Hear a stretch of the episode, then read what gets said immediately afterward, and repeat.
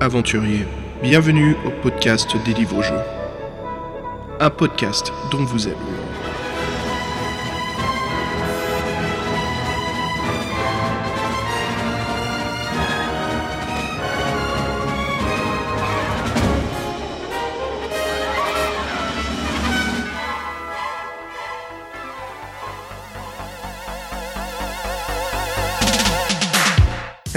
salut les aventuriers et bienvenue à un nouvel épisode du podcast dont vous êtes le héros, épisode 53. Salut tout le monde. Et puis toujours à mes côtés. Salut Xav et salut les auditeurs. Euh, L'épisode 53 déjà, ça, ça s'enfile, dis donc. Cool. Ouais, on a encore du boulot, hein. Il faut qu'on arrive à 100 maintenant. Oui, donc on va pas, s'en- on va pas s'enflammer. 47 à faire, ouais. voilà, exactement. Donc on a quoi causer, hein. De toute façon, il y a toujours plein plein de choses, comme on en parle à chaque émission. Il y a plein de séries, plein de livres, plein de sujets pop culture à discuter. Et justement, je pense que certains l'ont deviné, mais de quoi allons-nous parler, Fred, pour cet épisode spécial? C'est un épisode spécial nostalgie. On va parler d'un dessin animé euh, très connu, on l'espère pour vous les auditeurs, qui est le Donjons et Dragons, la série animée euh, qui passait en France dans les années 80. Exactement, connu en France sous le nom du Sourire du Dragon, voilà, qui passait euh, sur le club de Roté, avec bien sûr, on va, on va en parler de toute façon de, de toute la culture et toute l'histoire du euh, bah, de la série. Mais voilà, ça nous fait plaisir de vous amener euh, le Sourire du Dragon. Et euh, encore un grand remerciement à Fabien qui nous a composé un excellent dossier. Euh, voilà, comme vous le savez, Fabien c'est notre scénariste pour l'émission et qui nous a trouvé pas mal de choses à discuter. C'est vrai que son dossier était très agréable à lire. Euh, moi, j'ai appris plein de trucs et euh, c'est très documenté, euh, plein d'images. Bon, vous n'avez pas les images, mais bon, je pense que pour ceux qui connaissent la série, ça reviendra rapidement à l'esprit. Mm, mm, mm. On en profitera pour en coller une, de toute façon, sur l'étiquette du, du podcast. Pour ceux qui ne se souviennent pas trop, voilà, peut-être que ça vous déclenchera un petit peu un souvenir nostalgique de votre enfance. Et on va dire, ah mais ouais, je connais alors pour les plus jeunes qui écoutent le podcast, euh, le Sourire du Dragon, voilà, c'était un dessin animé euh, sur l'univers Donjons et Dragons qui passait euh, dans les années 80 à la télévision. Et faut savoir qu'aujourd'hui, euh, Donjons et Dragons, c'est assez répandu. On en trouve en version comics, en tout. À l'époque, c'était très très rare et c'était surtout assez mal vu par pas mal de, parents ou de surtout à l'école. Ça avait pas, c'était pas autant accepté qu'aujourd'hui. Donc pour nous, c'était quand même une une, euh, je peux dire une sorte de victoire en fait qu'on ait un dessin animé à la télé et qu'on soit euh, pas vu comme des euh, comme des fous euh, satanistes ou des, des des gamins qui étaient envoûtés par la par de la magie noire. Mais après, moi, je, je- je te coupe parce qu'en fait, euh, si on remet les choses dans leur contexte, en fait, c'est peut-être le truc qui nous a ouvert à la fantasy, parce que on est, nous, on est début 80, donc forcément, on a plutôt regardé le sourire du dragon plutôt que passer au jeu de rôle après, tu vois. ah Je complètement. pense, que ouais. des- je pense que pour des mecs qui étaient déjà adolescents, ouais, ils ont dû avoir ce sentiment-là. Mais nous, en fait, moi, je me suis rendu compte que, ouais, en fait, ce, ce, ce- ce dessin animé-là, il m'avait marqué dans l'imaginaire. Déjà, ça avait mis des, des petites pierres pour me dire, tiens, le, la fantasy, ça pourrait être sympa, tu vois. Et En je pense effet. que ça a été, ça a été une porte. Ça, que- ça, ça, ça a enterré la graine qui a poussé dans notre tête, hein, plus tard, à vraiment euh, avoir cette passion pour l'heroic fantasy. Et après, ce qui, ce qui en suit, hein, entre Elric des Dragons, le Fritz Leiber, entre Pfeiffer et Grey Mauser, et puis euh, Willow et tout ce qui a suivi par la suite, Fred, hein, que ça soit en littérature, en cinéma ou en jeu. Oui, bah en fait, les années 80, le début des années 80, c'est un peu le. Le grand boom de l'heroic ce- fantasy, je dirais. Frémissement, ce frémissement de l'heroic fantasy, ouais. Ouais. Ouais, là, c'est- bah, là où on a eu pas mal de films, hein, que ça soit. euh, C'était quoi, Red Sonja Comment ça s'appelle en France? Pardon, Red Sanja? Ouais, on a eu Red Sonja avec. euh, Ah, comment ça s'appelle? C'était pas la- l'ex-femme de Sylvester Stallone qui jouait dedans avec euh, Arnold Schwarzenegger qui jouait Korn Karn? Ah, bah c'est dans Conan, ça alors. Bah, Ah non, confonds, non. c'est pas Conan. C'était, c'était, un peu les, les films d'Heroic Fantasy, mais bon, bref, pff, je suis sûr qu'il y en a un qui. Kalimdor, hein, c'était pas ça? Ah oui, oui, Kalidor, d'accord. C'est pas son meilleur, euh, Schwarzenegger. hein. Non. Bon, enfin, voilà, voilà. Donc, justement, on va en parler. Bienvenue à l'épisode rétro du podcast dont vous êtes le héros. Fred, avant de commencer, je te propose qu'on se balance un petit son pour, pour justement bien se plonger dans les années 80, qu'on qu'on amène tous nos auditeurs avec nous.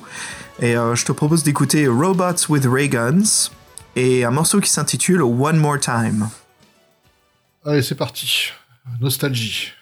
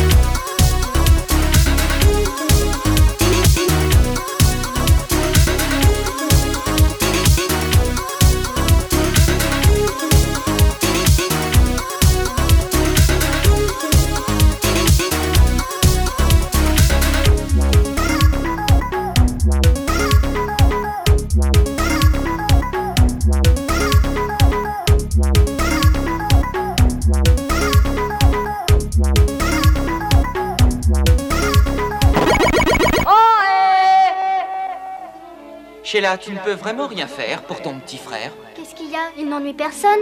Eh bien, moi, il m'ennuie, figure-toi. J'ai les nerfs qui craquent, j'essaie de trouver un moyen de filer d'ici et de rentrer chez nous. Il faut espérer qu'il y a un moyen. Ne t'inquiète pas, il y en a un. Et on va le trouver. Enfin, j'espère. L'introduction. Six jeunes adolescents passent la journée dans un parc d'attractions. Ils décident d'aller au train fantôme nommé Donjons et Dragons. Et hélas pour eux, à peine commencé leur tour de manège, ils entrent dans une autre dimension, celle de l'heroic fantasy. Ils sont alors sans défense dans un univers très dangereux et apparaît soudainement un curieux personnage nommé le Grand Maître qui décide de les aider à survivre dans ce monde terrifiant en leur donnant chacun un pouvoir spécifique. Mais comment vont-ils réussir à rentrer chez eux? Là est la question. Bienvenue au sourire du dragon. Mais avant de parler des personnages, Fred, attardons-nous un petit peu sur les créateurs, qu'en dis-tu?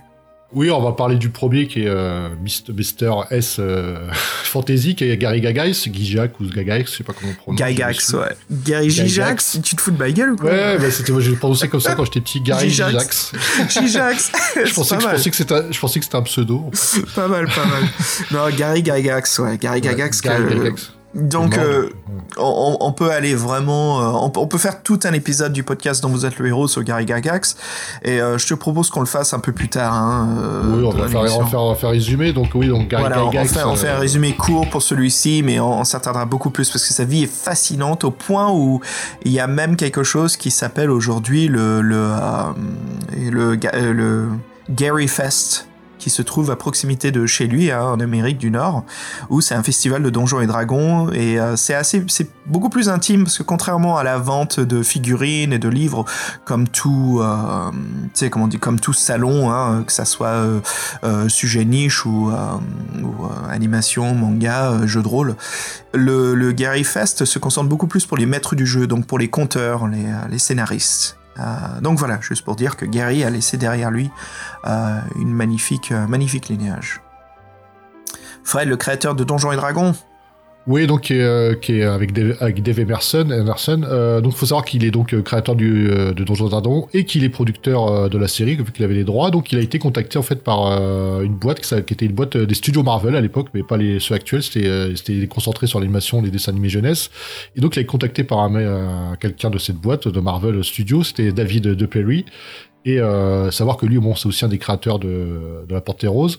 Euh, donc David Perry l'a appelé pour lui proposer euh, d'adapter en fait l'univers en, en série animée en diffusion sur la grande chaîne de télé américaine CBS. Donc qu'il aurait un droit de regard et que que ça serait bien de faire connaître les lyric fantasy aux enfants, que ce soit un petit peu de porte ouverte comme on disait. Donc lui, comme Gary était, était déjà père de famille, ça l'a beauté et donc il, acceptait avec enthousiasme. Alors forcément, dans, ce, dans ces cas-là, eh ben, il a fallu embaucher des scénaristes à tour de bras et euh, fallait créer, euh, fallait créer une trame euh, autour de l'heroic fantasy. Donc euh, Gary avait 45 ans et euh, malheureusement on sait qu'il est, décédé à- d'un anévrisme à l'âge de, de 69 ans en 2008. Et donc grâce à l'équipe de scénaristes qu'on va vous présenter, ils ont, c'est plutôt eux ont créé donc la série pour les enfants. Et donc l'un des premiers scénaristes, bon, on n'a pas trop d'informations sur lui, il s'appelle euh, Kevin Paul Coates. Euh, il a beaucoup travaillé comme scénariste euh, dans la télévision américaine, surtout dans les années 80. On le connaît pour quelques trucs assez connus de l'époque, hein, comme La bataille des planètes et les enquêtes de Remington Steele. Je crois qu'on se souvient même plus de la musique du générique d'ouverture de Remington Steele que de la série elle-même. Et puis par la suite, après, on a quelqu'un de beaucoup plus connu, qui est Marc Evanier, donc qui est né en 52 Marc Evanier, c'est un Américain qui, euh, depuis tout petit, est quand même très passionné par les livres et l'écriture et euh, c'est déjà euh, très jeune, je crois que c'était à l'âge de 8 ans où il, voulait déjà devenir écrivain, voilà. Et devenu adulte, voilà, il devient l'un des scénaristes pour la bande dessinée Donald et Dingo, donc surtout avec le studio Disney en Amérique. Il s'est créé vraiment une, notoriété en fait qui a pris de l'ampleur et qui euh, qui s'est ensuite traduit pour euh, comment dire en échange de, studios qu'il est passé de Disney à la Warner euh, qui travaille pour Bugs Bunny après tous les tous les dessins animés de la Hanna Barbera et puis même Scooby Doo donc c'est quelqu'un quand même un écrivain voilà de, de dessins animés qui, a connu un grand succès et qui a quand même qui a quand même qui est comment dire un élément important de notre jeunesse quoi du dessin animé Donc voilà, le succès étant au rendez-vous, il décida de, diversifier un peu son, CV et d'écrire ensuite pour, pour la télévision. Il change un petit peu du milieu, donc Disney, Warner, et passe donc à d'autres séries un peu plus petites, mais euh, qui frappent plus grand, un peu les dessins animés du matin, comme Garfield, qu'on connaît tous, hein, le fameux chat orange américain. Euh, puis après, euh, il passe donc à, des, séries euh, comment dire, de télé un peu plus pour les adultes, hein, comme euh, La Croisière s'amuse. Donc là, tu vois, c'est le mec qui a vraiment baigné et qui a vraiment créé la, la, la culture des années 80. Il retourne au dessin animé. Voilà, il passe au Sauveur du Dragon, qui, qui a toujours, euh, il a toujours une passion de Donjons et Dragons et qu'il a voulu travailler dessus. Donc, euh, à 31 ans, c'est quand il commence à écrire euh, les personnages et surtout le pilote de la série. Voilà, bien sûr, les, les séries de dessins animés, c'est pas le même scénariste pour chaque épisode. C'est plusieurs scénaristes. Après, il y a toujours une production qui voit l'ensemble du tout, ce qu'on appelle la Bible de la série. Mais Marc Evanier, c'est un peu celui qui a créé donc cette histoire de, jeunes enfants qui se font téléporter dans l'univers de Donjons et Dragons. Par contre, intéressant, c'est on, on, en reviendra plus tard, Fred, mais cette série se termine pas d'une façon agréable pour les, pour les fans. Et euh, Marc Evanier, voilà, l'un des créateurs, euh, bien sûr, ne sera pas content de ce qui s'est passé euh, au point de vue scénario là-dessus. Mais on en, on en reparlera un peu plus tard dans le podcast. Il y a aussi un autre scénariste, Fred. Euh... Oui, bah, ouais. Denis, Denis Marks, bah, en fait, c'est surtout lui qui a travaillé sur la série euh, après la Bible, justement, fait par Marc Evanier. Donc, c'est lui qui a fait le développement épisode par épisode. Donc, lui, il est très connu, hein, c'est une star, même du dessin animé américain. C'est un New-Yorkais, il, a fait, il est décédé à l'âge de 74 ans, malheureusement. Euh, lui, il avait l'ambition que ces séries soient un peu intelligentes et passionnantes pour les enfants, que ce soit pas juste des trucs euh, gnangnang. Alors, qu'est-ce qu'il a fait? Bon, on connaît lui bah, des trucs connus hein, dans les années 80, Transformers, Tom et Jerry le film, Yogi Bear, Spider-Man et Tortue Ninja, La famille Jetson, bon, il y en a encore plein d'autres. Euh, bon, il avait 51 ans, lui, quand il a travaillé sur la création du Sauveur du Dragon. Et euh, bon, ils ont quand même collaboré ensemble les, les deux. Et euh, il y a une petite anecdote où Marc Evanier se souvenait que quand il travaillait la semaine, et ben Denis Marc se permettait de boire un petit verre de, martini euh, le vendredi midi pour, euh, pour terminer la semaine. Hmm. Comme quoi, il y a bonne ambiance dans la salle d'écriture. Et puis justement, qu'est-ce qui, qui, la chose la plus importante qu'est-ce qui euh, frappe quand on parle de dessins animés d'enfance C'est la musique, surtout les génériques d'ouverture. Et Fred, entre Dorothée et Bernard Minet, euh, je crois qu'on a pas mal de chansons qu'on peut chanter entre nous, hein, où on se sent un petit peu comme des nunuches, mais en même temps, ça ouais. nous rend très nostalgique. On va épargner ça aux auditeurs. Mais oui, euh, ouais, effectivement, euh, qui ne connaît pas euh, Dorothée, quoi. Exactement. Et puis, euh, donc, la version américaine aussi, la musique de Donjons et Dragons, c'est intéressant parce qu'aux US, les musiques d'ouverture étaient moins catchy, moins pop. C'était moins des morceaux que tu pouvais acheter. Hey,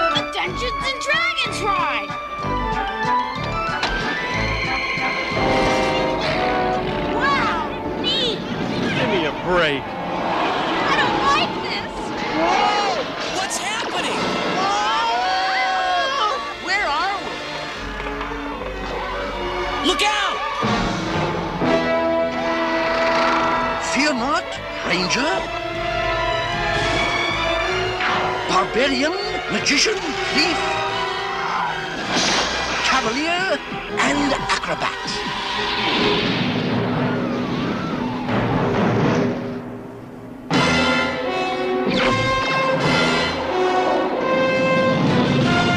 Who was that? That was Venger, the force of evil. I am Dungeon Master, your guide in the realm of Dungeons and Dragons. Pour commencer à parler de, la version américaine qui a été composée par euh, Johnny Douglas. Johnny Douglas, c'est un compositeur anglais, euh, voilà, qui est décédé à l'âge de 83 ans, mais qui a laissé une énorme carrière derrière lui euh, pour n'importe quel môme qui a grandi aux US ou en France, qui est connu les, les, les, les intros des, des, des, dessins animés en anglais. Voilà, ça marque. Hein. C'est bien sûr lui qui s'est occupé du Soir du Dragon, mais c'est aussi quelqu'un qui s'est occupé de d'autres génériques très importants comme G.I. Joe, Transformers et même Charlotte aux fraises. Donc euh, il a même fondé en fait sa, sa maison d'édition qui s'appelle Dulcima Records et qui continue jusqu'à aujourd'hui à, à, vendre euh, voilà des compositions. Et même que certaines de ses bandes originales sortent en vinyle et en CD bien sûr comme la nostalgie euh, accroche beaucoup. Euh, mais voilà nous on va se concentrer bien sûr sur ce qu'il est fait pour euh, Donjons et Dragons. Et puis la version française Fred bien sûr comme on a dit c'est Dorothée Et puis moi, je, je te propose qu'on la joue en arrière-plan là pendant qu'on parle de de, bah, de, de l'histoire de, de ce générique de français.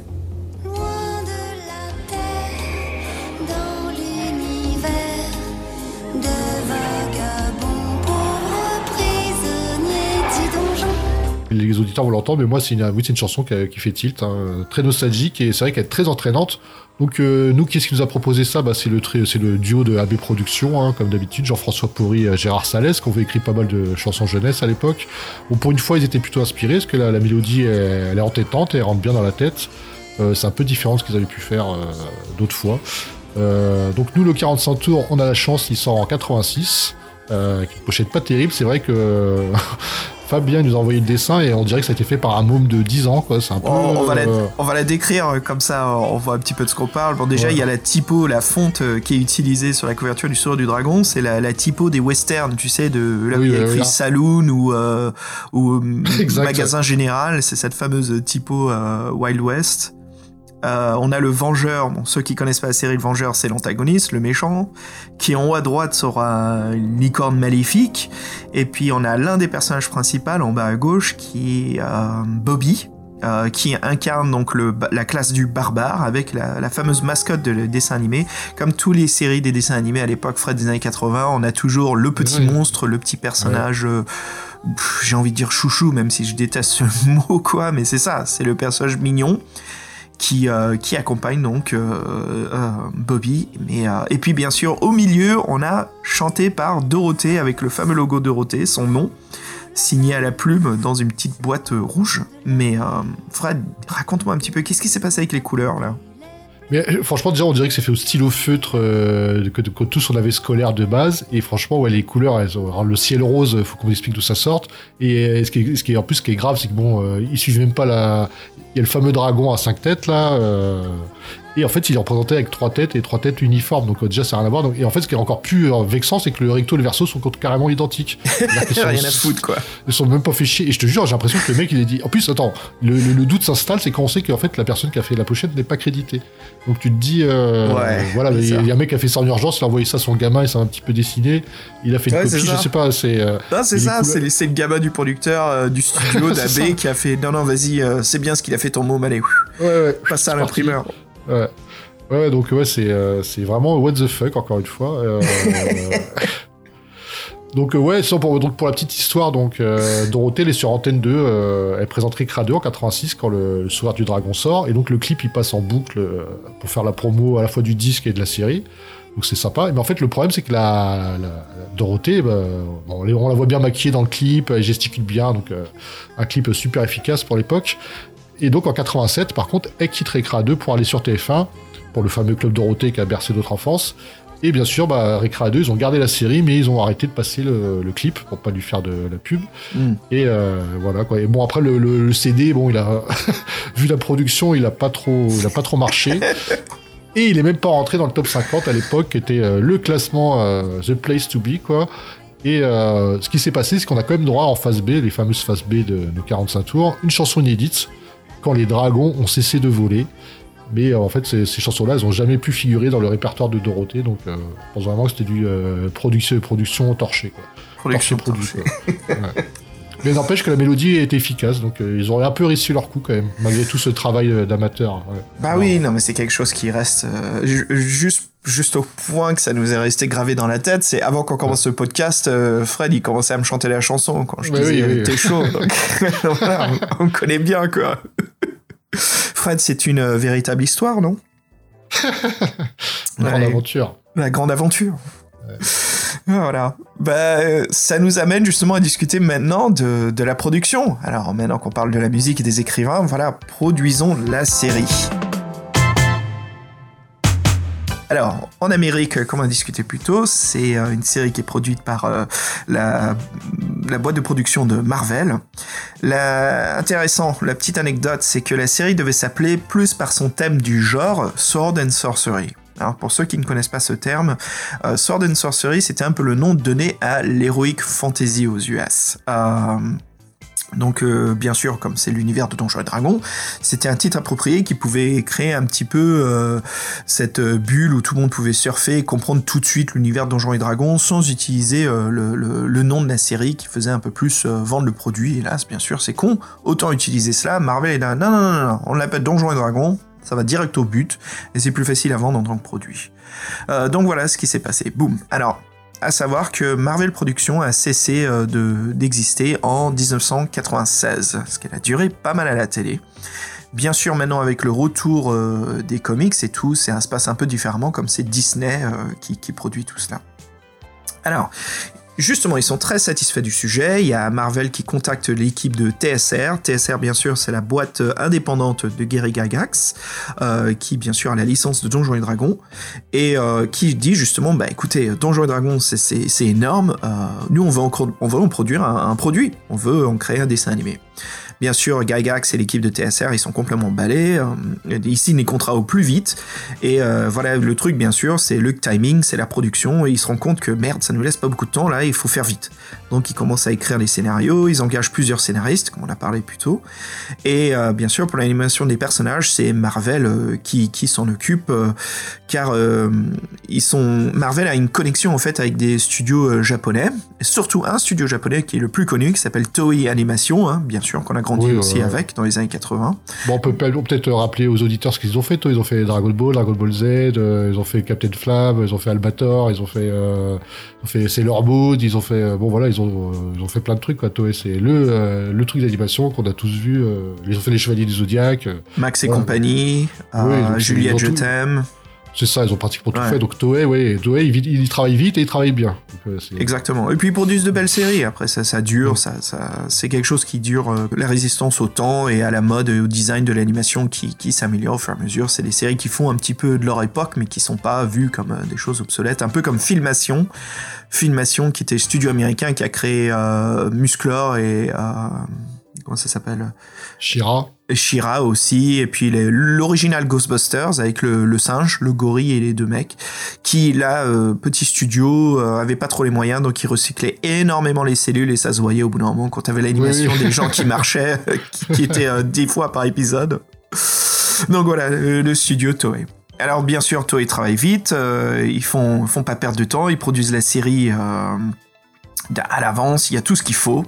Euh, donc voilà, ils sont habitués surtout, euh, comment dire, à la, charte des, chaînes américaines, bien sûr la censure ou euh, la, qualité de production, donc ils savent exactement ce qu'il faut produire pour, les, USA. Voilà, donc ils savent exactement comment s'en sortir et ils, savent déjà comment bien se démarquer pour, pour, les USA. La série, donc, en général, a été composée de 3 saisons pour un total de 27 épisodes, euh, qui fut diffusée tous les samedis matins sur la chaîne CBS de 1983 à 85. Alors, en France, euh, la série arrive beaucoup plus tard, en 1986. Elle est déjà très culte aux États-Unis, euh, mais bien sûr, en France, c'est quelque chose d'assez nouveau mais elle marquera quand même tous les spectateurs. Et euh, c'est surtout quelque chose qu'on n'oubliera pas. Et je pense que c'est aussi grâce quand même à ce fameux générique d'ouverture de Dorothée euh, qui est super dynamique et qui euh, justement raconte, qui, fait un overview du, destin tragique de ses enfants. Alors bien sûr c'est quelque chose en France qui, commence à se faire connaître. Et puis ça devient un peu l'élément pop du moment au point où même le magazine Pif Gadget, tu te souviens de ça Fred? Oui, oui, je m'en souviens très bien des Pif Gadgets. avec y a toujours des objets aussi. Là. Ouais, Pif Gadget, euh, qui, qui organise d'ailleurs euh, chaque année les, les fameuses truffes d'or. Putain, ça, ça fait longtemps, mec. hein. Oh là là là là. J'ai l'impression de revenir gamin, là. Je pense qu'il y a certains de nos éditeurs qui se disent Oh la vache Euh, pour ceux qui euh, pour ceux qui connaissent pas voilà le- de nos plus jeunes des, des, des auditeurs Pif Gadget c'était un magazine à l'époque euh, quand on était plus jeune les magazines c'était quelque chose de très à la mode hein. on achetait ça toutes les semaines entre Super Picsou géant euh, puis d'autres magazines je ouais. pense je peux en nommer tellement Picsou Mag Pif Gadget voilà c'était un magazine qui nous offrait des petits gadgets en plastique avec ce qui était super quoi c'était génial à l'époque. Euh, et donc voilà, euh, retournons sur Pif avec ses fameuses truffes d'or. Alors ce qu'ils avaient fait pour euh, Euh, ils avaient en fait fait une, c'était un sorte de, cérémonie d'Oscar euh, des meilleurs dessins animés euh, de la télévision. Et voilà, ils avaient, ils avaient bien sûr sélectionné le sourire du dragon.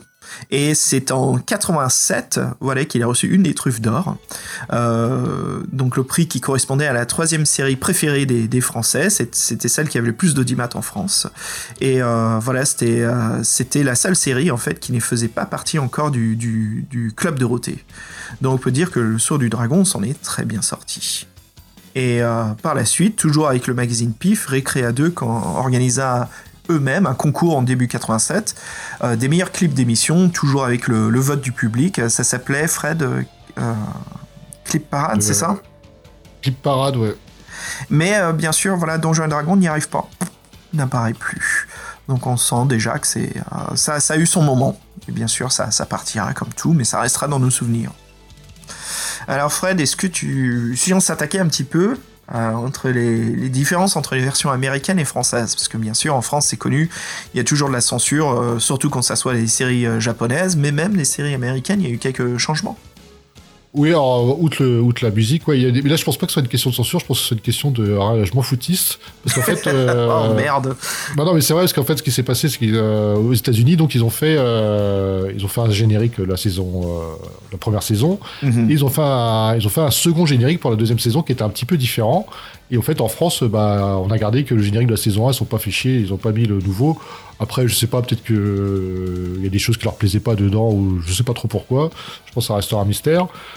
Et donc, si pour faire un petit topo donc euh, des différents génériques, euh, donc celui de la, la saison 1 aux USA et euh, celui qu'on a gardé en français, celui que tous nous nous on a vu. Euh, donc déjà dans la version américaine, les, les enfants ils parlent pendant l'intro et on voit Oui. on entend le cri des monstres. Que nous c'est muet.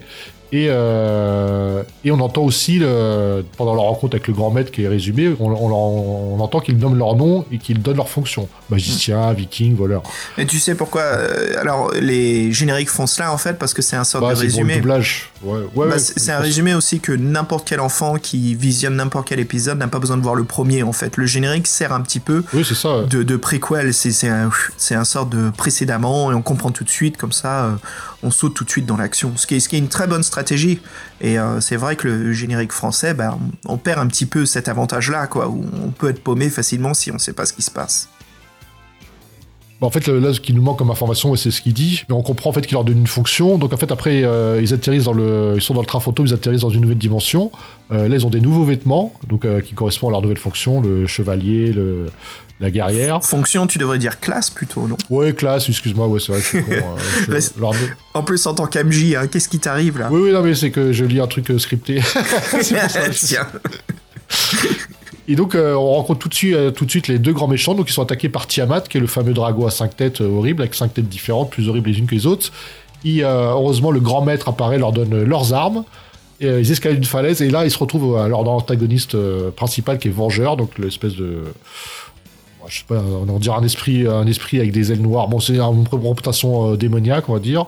Ils attaquent, mais ils s'enfuient euh, face à Tiamat, le dragon, parce que Tiamat, c'est son ennemi euh, mortel. Et donc les enfants, ils restent désemparés face à toute cette euh, cohue, mais ils sont rejoints par Grand Maître et tout le monde a l'air d'aller bien. Donc ça, c'est le pitch du générique. Voilà. Mhm. Et donc dans la saison 2, ils ont un petit peu modifié aux US. Et ça, ça on l'a pas eu en France. ouais. On, a- on est resté au générique de la saison 1 en France, pendant qu'en en Amérique, voilà, il y a eu carrément un nouveau générique. Ouais, qui est beaucoup plus euh, endiablé, celui-ci. Euh, et en fait, là, ils ils subissent pas l'action, et au mieux de la subir, ils sont plutôt, euh, ils sont plutôt actifs, et donc même ils en, imposent, on pourrait dire, avec des plans, on les met en valeur face à leurs ennemis. Euh, en fait, ils se défendent contre une armée d'orques euh, et un horrible dragon. On les voit sortir vainqueurs du combat, mais tout d'un coup, le sol se fissure pour les laisser échapper les flammes de l'enfer. Et là, accompagné du grand maître, il, grimpe en haut de la montagne qui est proche pour se protéger. Et il y a une espèce d'ombre, euh, comme qui ressemble un peu à Vengeur, de la suite de Vengeur, qui sort de, des failles et euh, qui, leur, qui leur promet qu'ils s'échapperont jamais du, de ce monde-là. quoi. Donc c'est euh, c'est comme une variante assez, euh, assez, assez importante. Donc c'est c'est étonnant que oui, en France, ils soient restés... ça, ça représente un peu déjà l'évolution des personnages, je pense, par rapport à la première saison, ce qui n'est pas ça, bête non plus. Ouais. Ouais, et c'est surtout que la première saison, voilà, c'est des jeunes qui sont euh, jetés dans un univers où ils apprennent, et puis le générique de la saison 2, ben, on voit que ça y est, ils ont pris de l'expérience. Alors je sais qu'il y a plein de jeux de mots qui peuvent être faits, comme on parle d'avant tout d'un jeu de rôle, mais c'est ça, ils ont gagné des XP, ils savent maintenant utiliser leur classe, et euh, ils se débrouillent, d'où le, le nouveau générique de bien montrer que bah, c'est plus des gamins sans défense, c'est devenu en fait des, des héros. Donc là, on vous a fait les, euh, donc on vous a fait les, di- les, les différences entre les deux génériques, sachant qu'après le générique de fin, lui, euh, ça a toujours été le même. C'est une belle musique sans parole. Et en fait, on y voit le parc d'attractions qui, euh, un peu, un peu comme si on faisait un scrolling horizontal du parc, on voit un peu ce qu'il compose. Et on voit que c'est la fermeture, que c'est la nuit, qui se vide de ses euh, visiteurs et que tout est calme. Et en fait, ça peut dire qu'en fait, les, bah, les, les- pour dire, faire comprendre que les personnages sont laissés à eux-mêmes et qu'en fait, qu'ils sont oubliés dans, ce parc maudit. Ah, te voilà. C'est Maître Sega qui te parle. Tu es venu en vélo, tu veux jouer à Shinobi C'est parti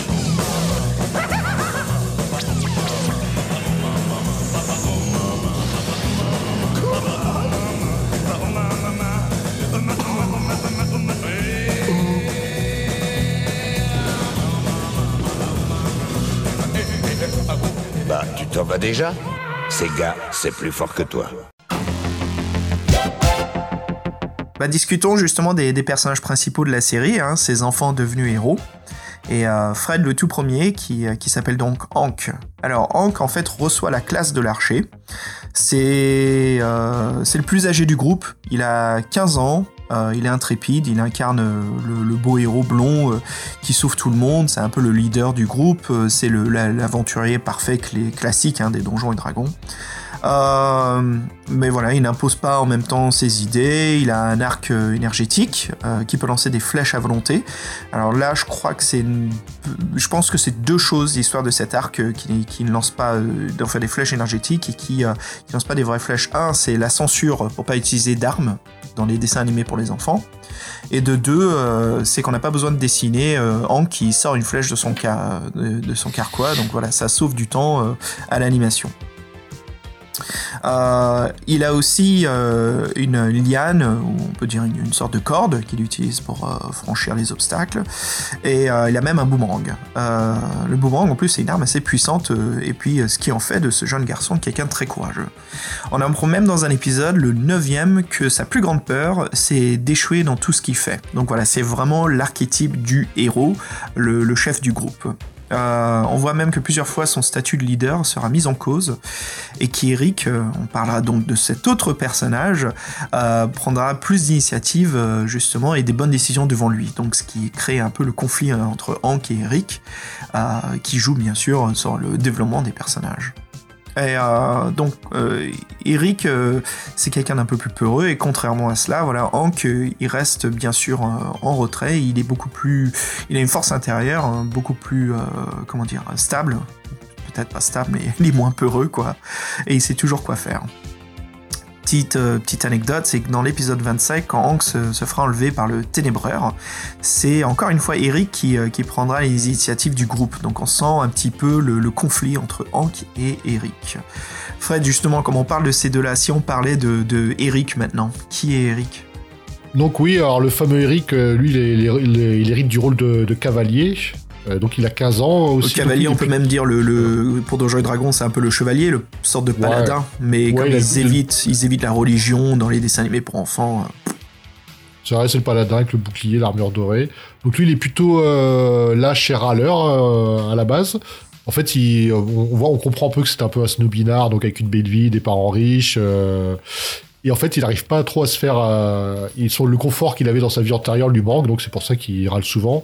Euh, il, il est un peu habitué à, avoir, à être servi, à avoir tout ce qu'il voulait, donc forcément là, euh, c'est pas la même euh, mayonnaise. Donc là, on, on comprend en fait que euh, donc il repart de zéro, qu'il doit apprendre à se débrouiller tout seul et euh, qu'il doit abandonner un peu ses, ses rêves de confort d'antan. Alors c'est marrant parce que malgré son caractère un peu difficile, bah, ses amis ils il l'apprécient. On peut même dire qu'il est très égocentrique et narcissique. C'est un peu le donc le le anti-héros, mais c'est un peu le, le rebelle du groupe qui fait pas trop partie du groupe. Et il a très peur donc du jugement des autres et de ce qu'on pourrait penser de lui.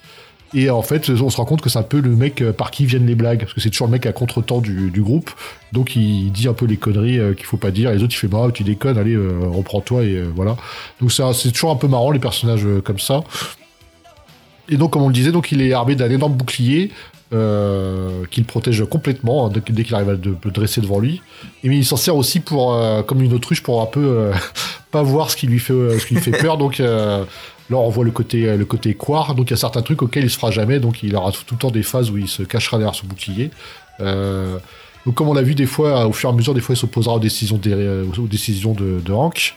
Il propose aux enfants de le prendre lui comme chef. Et on saura que même s'il est égoïste, au fur et à mesure de l'aventure, donc il y aura des liens d'amitié qui se feront entre eux.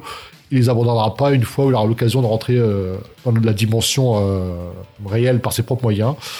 Et euh, ce qui est marrant, il note beaucoup de choses dans un carnet à spirale, qui est un anachronisme. Et dans un épisode, on le voit même, lire un, Amazing Spider-Man. Donc c'était assez, assez marrant.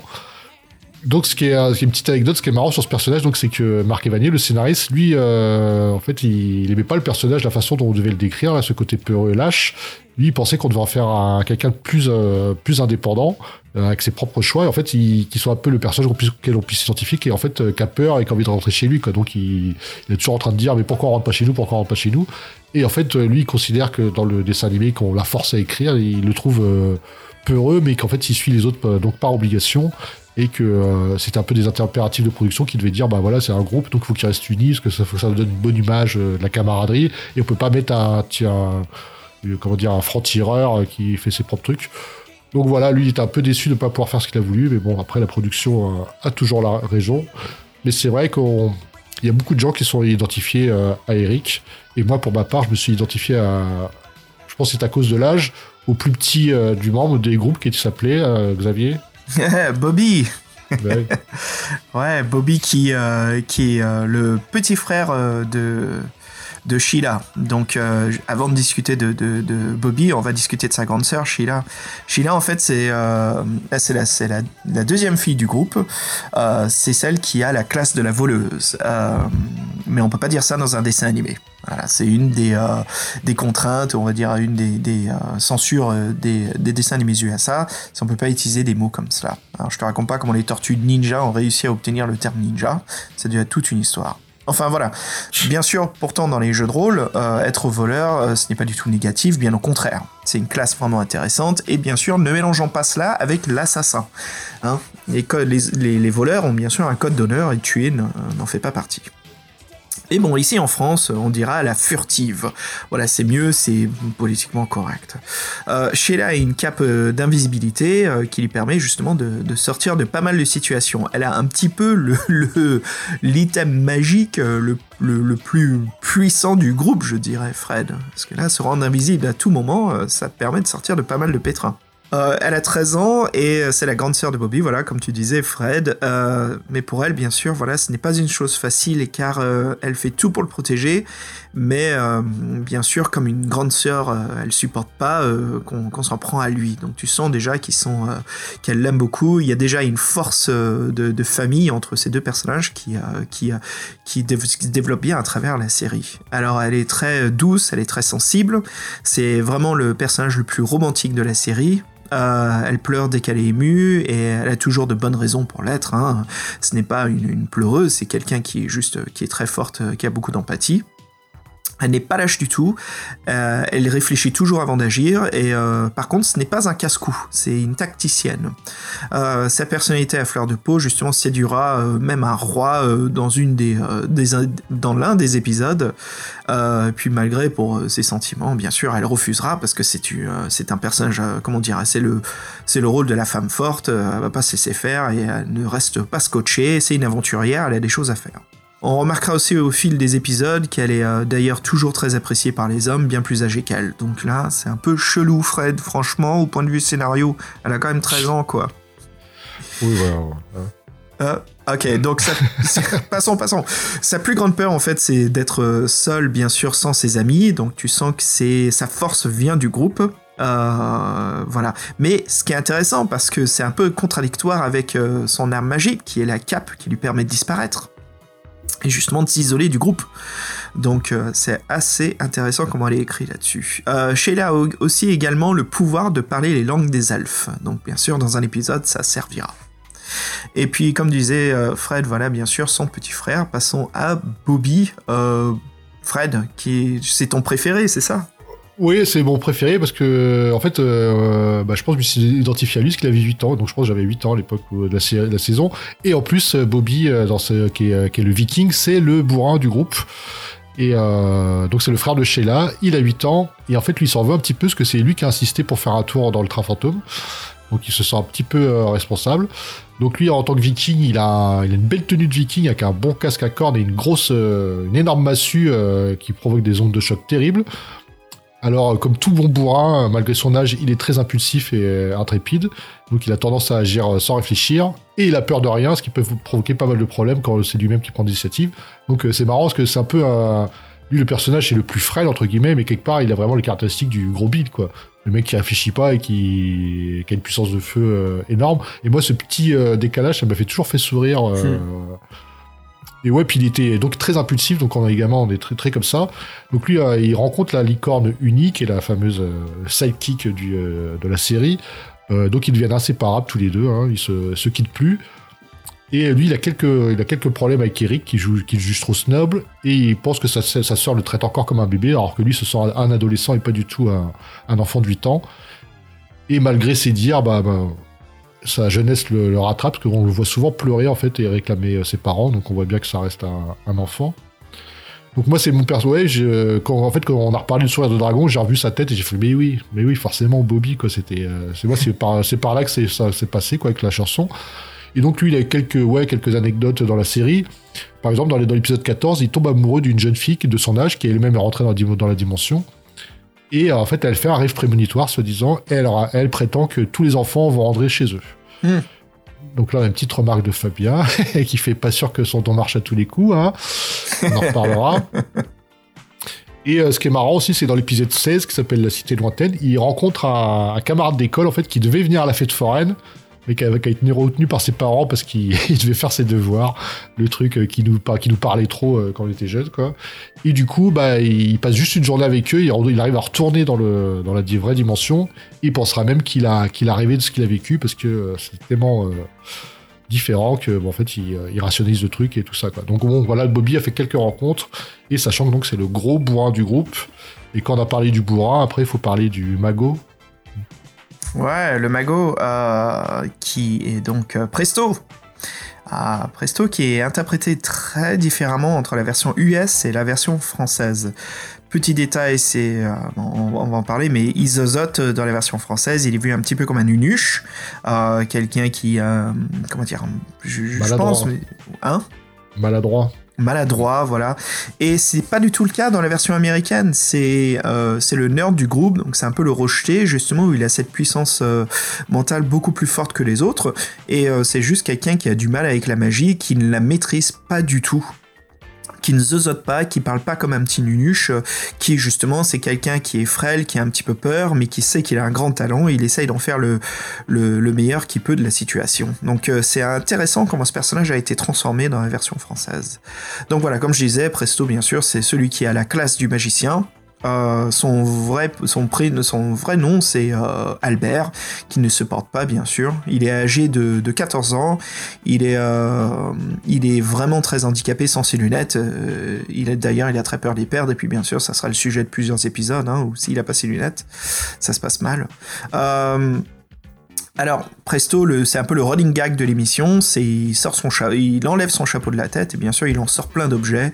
Donc bien sûr c'est des objets qui sont pas du tout pratiques ou dix fois qui apparaissent pas pratiques du tout mais qui sauvent la situation. Mais euh, voilà quand il se concentre euh, avec son, bonnet d'enchanteur, des fois il sort des choses vraiment vraiment importantes pour le groupe.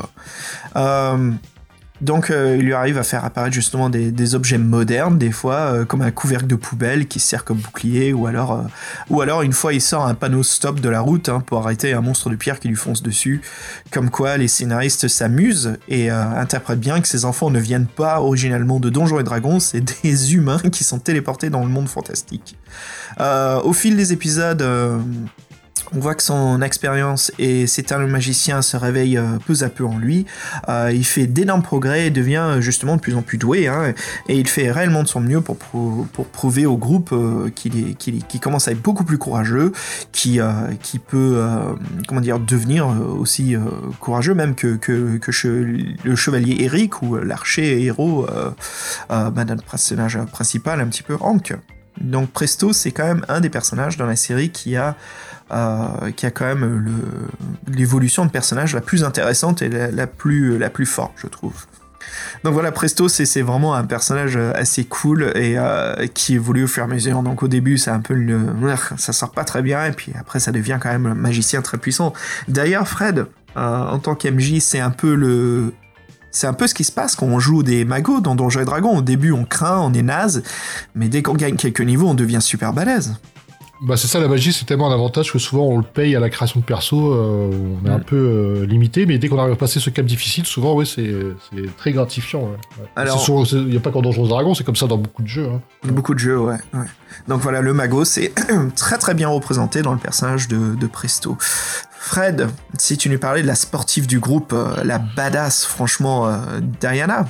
Oui, donc Diana, c'est la, la guerrière, euh, sportive acrobate. euh, c'est une jeune fille euh, long- athlétique de 14 ans. Donc, euh, à l'école, elle a fait tous les prix sportifs. Euh, elle est souvent sa caractéristique, c'est le courage. Elle est vraiment très courageuse et elle a peur de rien non plus. Et son arme à elle, donc elle est un peu habillée en, on dirait euh, une espèce d'Amazone euh, à fourrure avec des, des, gant- des gantelets, des parures en or, une longue chevelure, euh, longue chevelure noire. Kalimdor Et, euh, Kalimdor, ouais, c'est ça. c'est- Donc son arme, c'est un long javelot magique qui est extensible, euh, pas à l'infini, mais qui peut, qui peut, peut prendre pas mal d'allonge. Ça peut même lui servir de, de perche.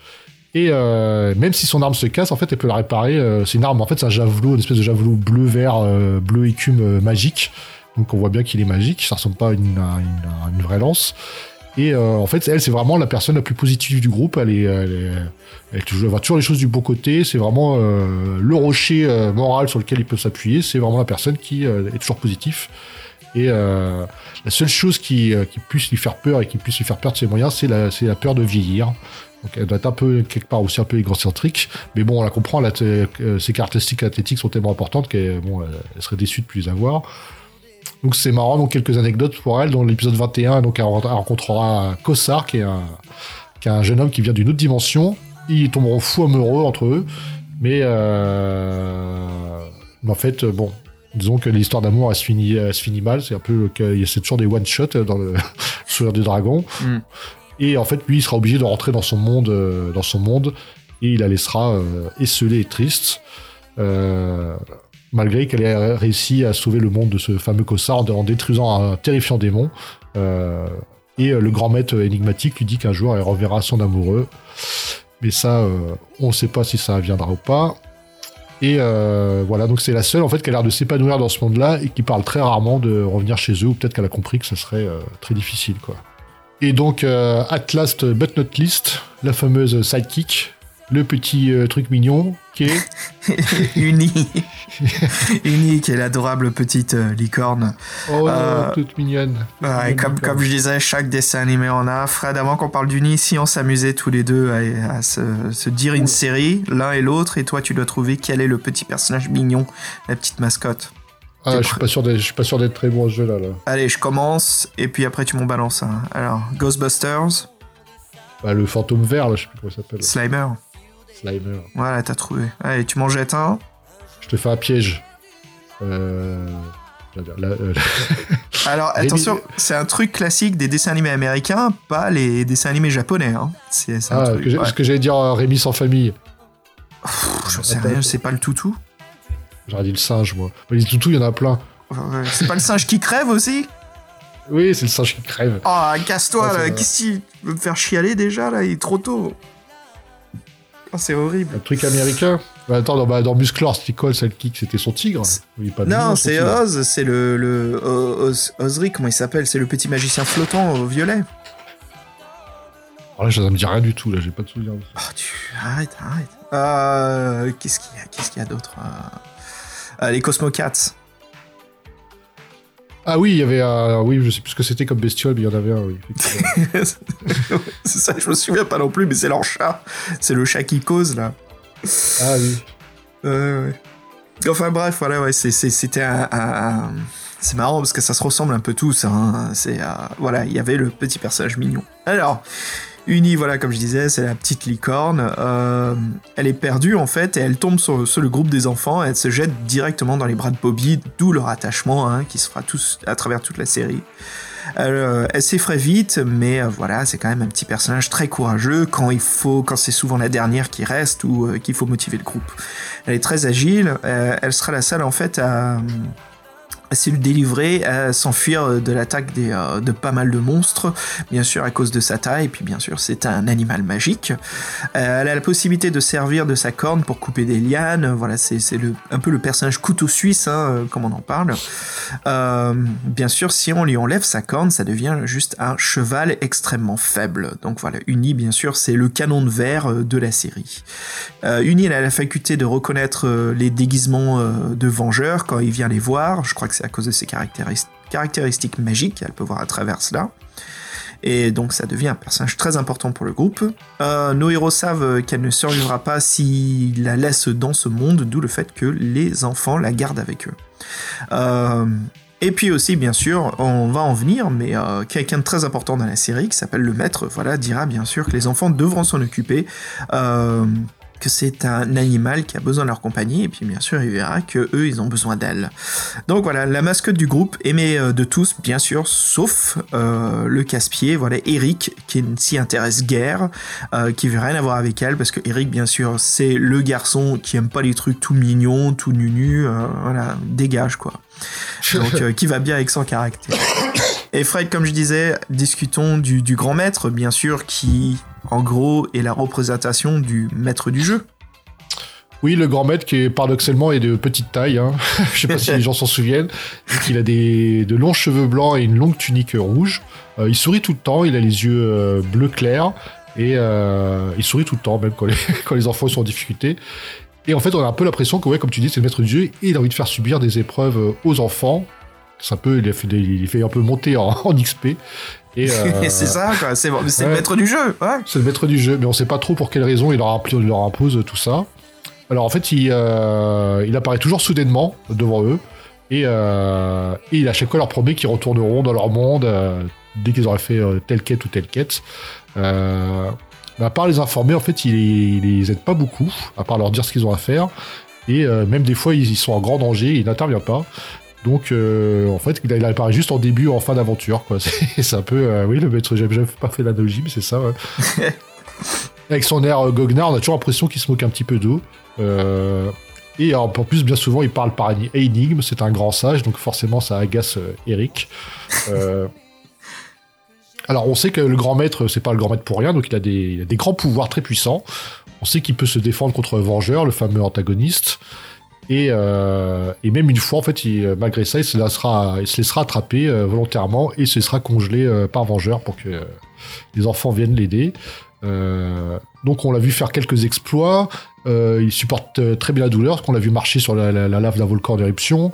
Euh, il y a même des enfants qui demandent mais pourquoi vous servez pas de vos pouvoirs pour euh, pour les renvoyer dans leur monde, dans leur monde? Et là, jamais de réponse. Toujours le petit même sourire euh, goguenard. Donc euh, le grand maître, en fin de compte, c'est un peu une, euh, c'est un peu une énigme.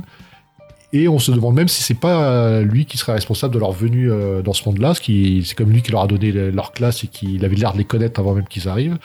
Et on pense qu'en fait il se sert d'eux pour combattre le Vengeur. Donc c'est quelqu'un de, de mystérieux en fin de compte. C'est Et, la, ouais, c'est la représentation parfaite du maître du jeu dans un dessin animé. Ouais, c'est assez. J'ai pas fait le rapprochement. C'est vrai que maintenant que tu dis, c'est assez flagrant et puis c'est assez, bien trouvé. Et donc une petite anecdote dans le fameux épisode 27. Donc on rencontre une, euh, une personnage qui s'appelle Martha, qui est une dame au pouvoir puissant, qui euh, qui repousse en gros les, un brouillard maléfique.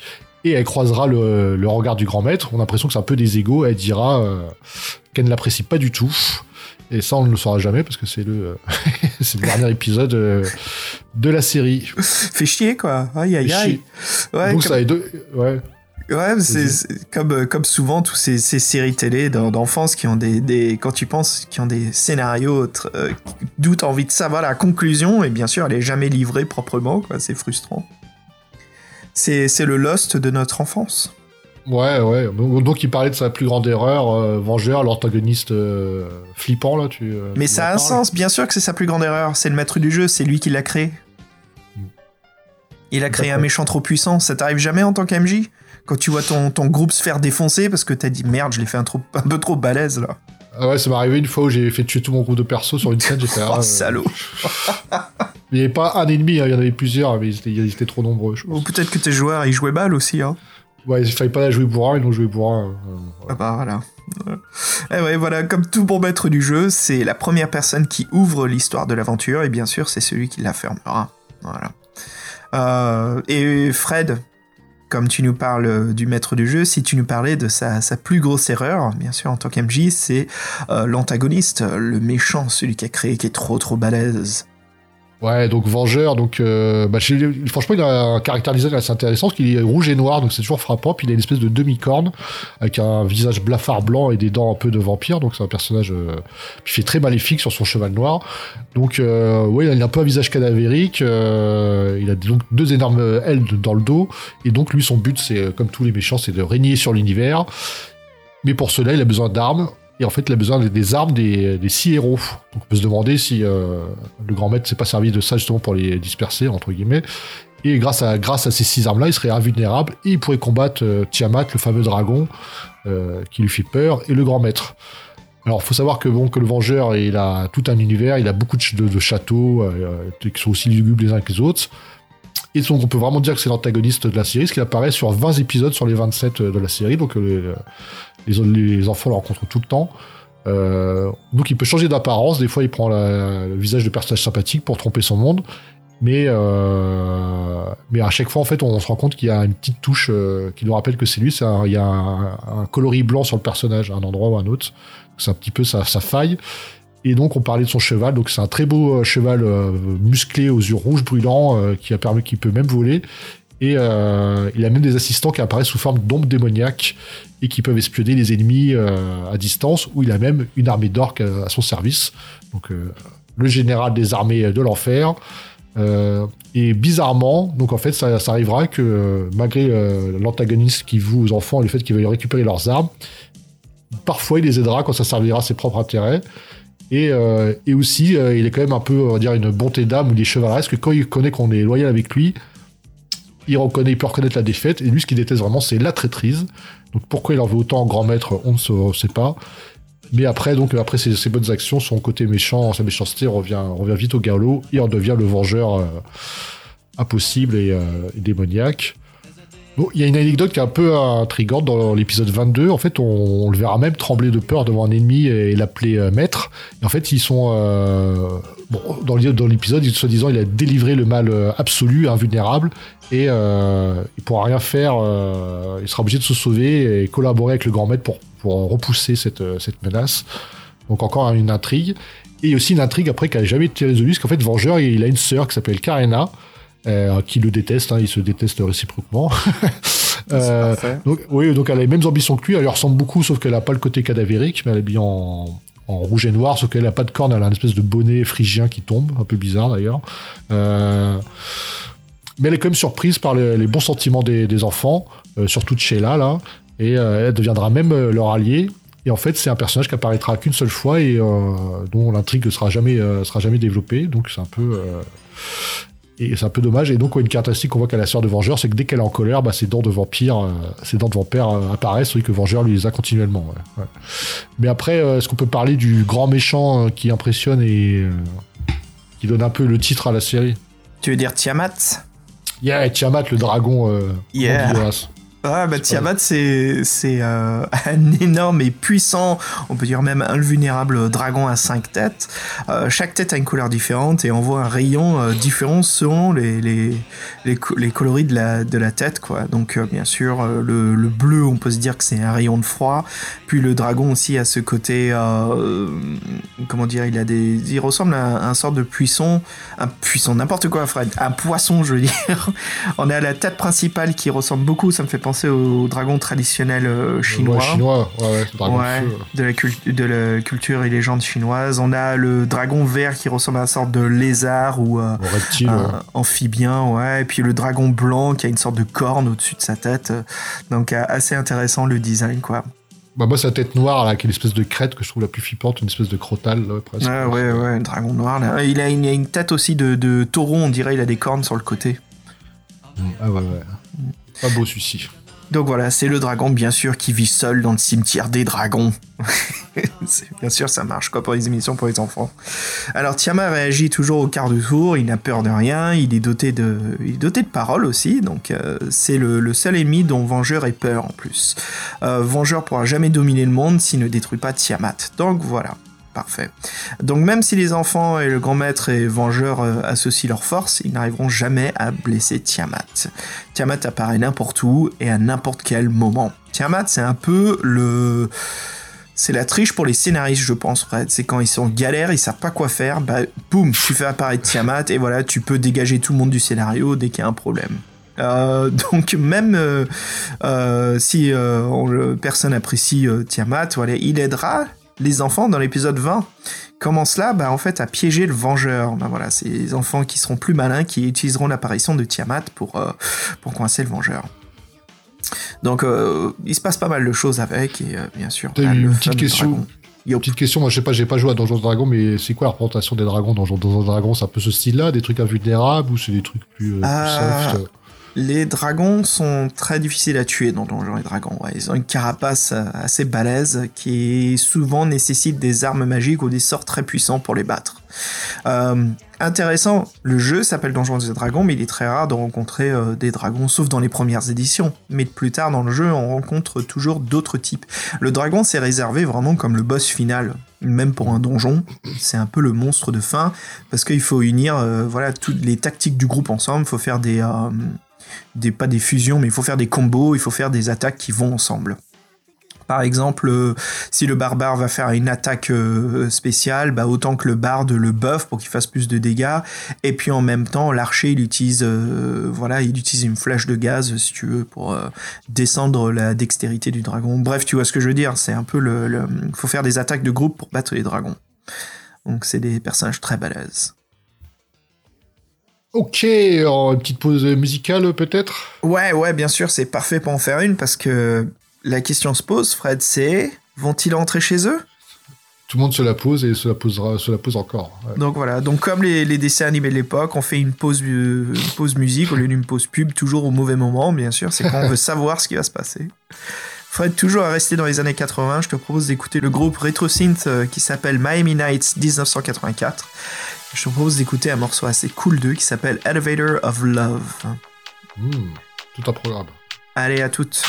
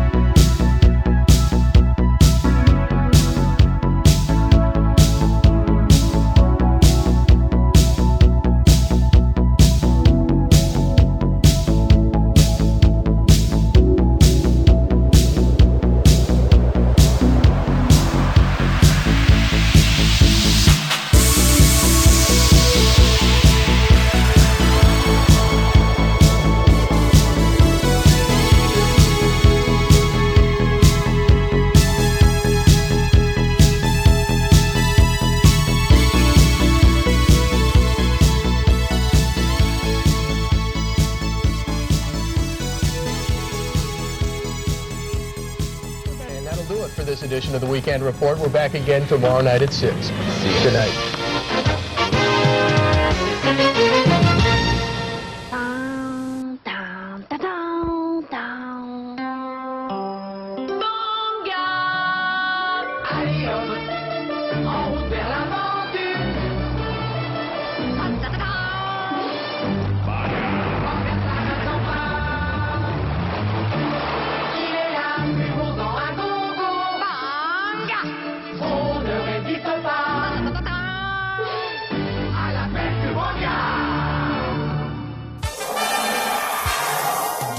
Allez, Fred, on continue. Cosmo, Cosmo. Wait, attends, non, c'est pas le bon dessin animé.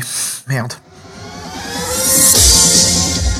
Ouais, en fait, ouais, c'est le, petit truc, c'est que bah, moi, je les ai connus sur la télé américaine de CBS. Et euh, j'ai pas connu le dessin animé de, de, de Club Dorothée. Puis bien sûr, euh, une fois en France, bah, j'ai pu les redécouvrir. Et euh, j'étais vraiment déçu du, du zozotement de Presto, quoi, comment il était interprété. Je me suis dit, merde, c'était mon préféré, mais dans la version française, il est craignos, quoi, c'est chiant. Qu'est-ce qu'ils ont fait de ce personnage Oh, Laissez-moi faire. Je vais vous préparer des beefsteaks magiques. La dernière fois que tu as essayé, on s'est retrouvé avec cinq canards. Bah, qu'est-ce que j'y peux si mon chapeau avait envie de canard laqué Et Abracamir, beefsteak magique, apparaissez.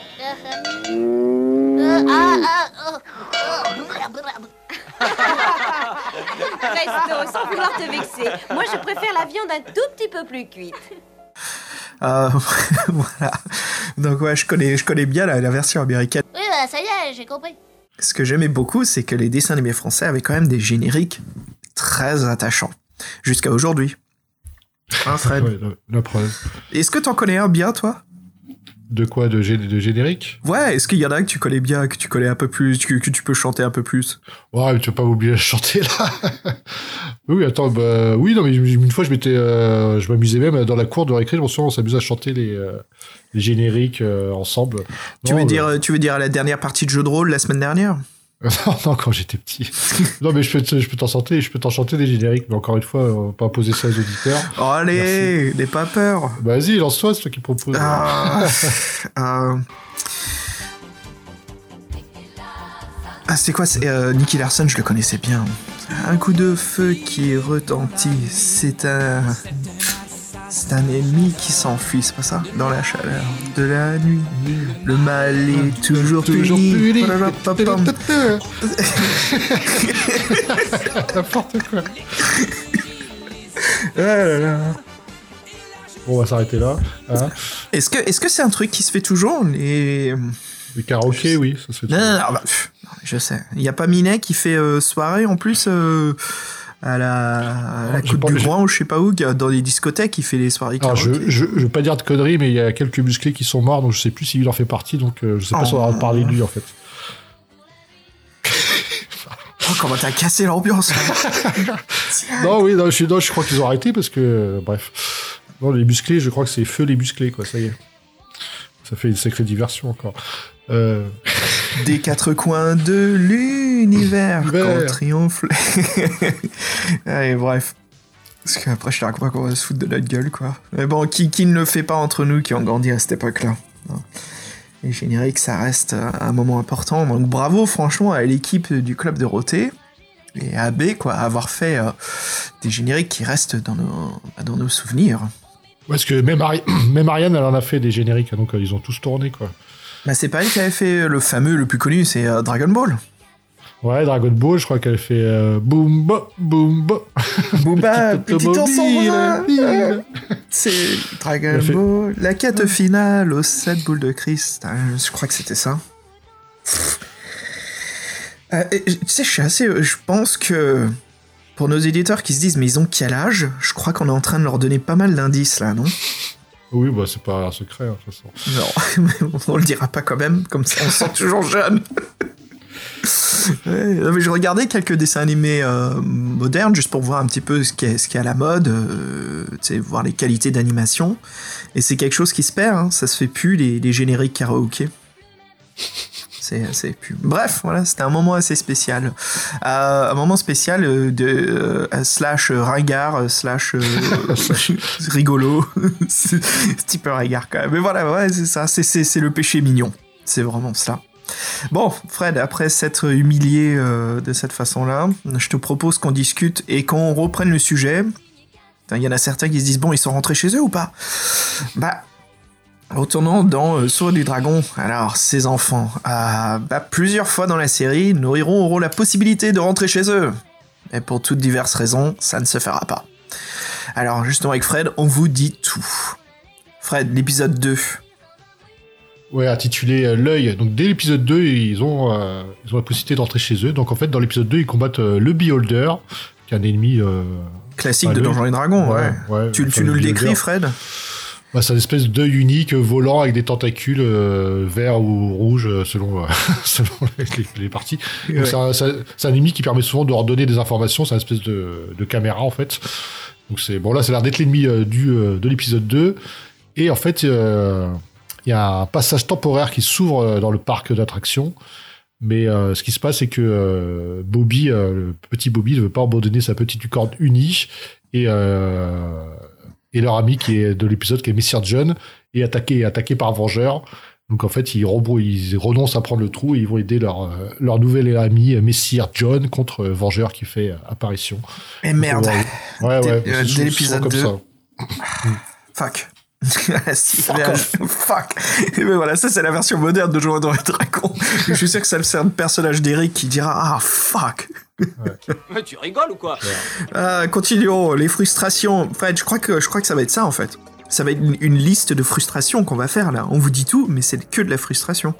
Bah, comme quoi les scénaristes sont un peu euh, tordus quand même parce que euh, leur, a, leur a posé ça aux pauvres là. Ouais. Ouais. ouais. Bah, allez, on continue. L'épisode 6 intitulé Le pire. Nos aventuriers doivent trouver une rivière assez spéciale qui, une fois par an, coule de bas en haut au lieu de haut en bas. hein.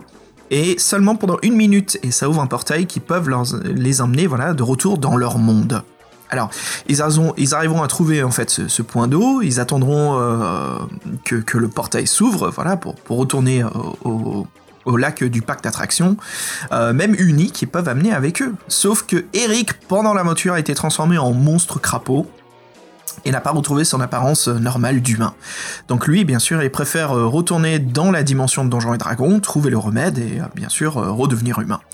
Bien sûr, le groupe est soudé, ses amis le rejoignent pour ne pas l'abandonner. Et évidemment, c'est à ce moment-là qu'Eric redevient normal et le portail de la rivière, bien sûr, se referme. Donc, mauvais timing, euh, encore coincé, mais on voit que le groupe est soudé, travaille ensemble, même quand le casse-pied du groupe, Eric, euh, euh, voilà, et comment dire, reçoit ce qu'il mérite, hein, être transformé en crapaud moche, bah, le groupe est là pour lui. Mm. Donc, on va un peu plus loin. L'épisode 11, cette fois-ci, qui s'appelle La boîte. Donc, les, les là, ils, ils savent qu'en apportant un coffre à un endroit bien précis, bah, le coffre passé pour rentrer à l'intérieur et atterrir dans le parc. Donc, c'est ce qu'ils font. Ils atterrissent dans le parc pendant la nuit, mais en fait, le problème, c'est que Vengeur les a suivis. Et lui, euh, pris de frénésie, il commence à tout détruire euh, dans le parc. Donc, inquiet pour euh, l'avenir de la Terre. hein. Et les jeunes, ils préfèrent, ils préfèrent retourner dans le coffre pour combattre Vengeur dans sa dimension. Donc encore qui montrent un peu leur grandeur d'âme. hein. Donc là, ça doit être vraiment frustrant parce qu'ils avaient là Vengeur pour le coup, ils a bien enquiquiné, on va dire. On va dire autre chose. Après l'épisode 14 qui s'intitule Le rêve, il y a donc un jeune enfant qui s'appelle euh, Terry et qui est avec euh, son petit chien euh, Freddy. Et comme nos héros ont été enlevés et mis dans le monde de Donjons et Dragons. Alors voilà, il y a une sorte d'issue qui est possible de retourner dans leur univers, qui est à travers un labyrinthe des ténèbres. On peut trouver un passage pour retourner, voilà, bien sûr, parc d'attractions. Bien sûr, Vengeur veut empêcher les enfants d'y accéder.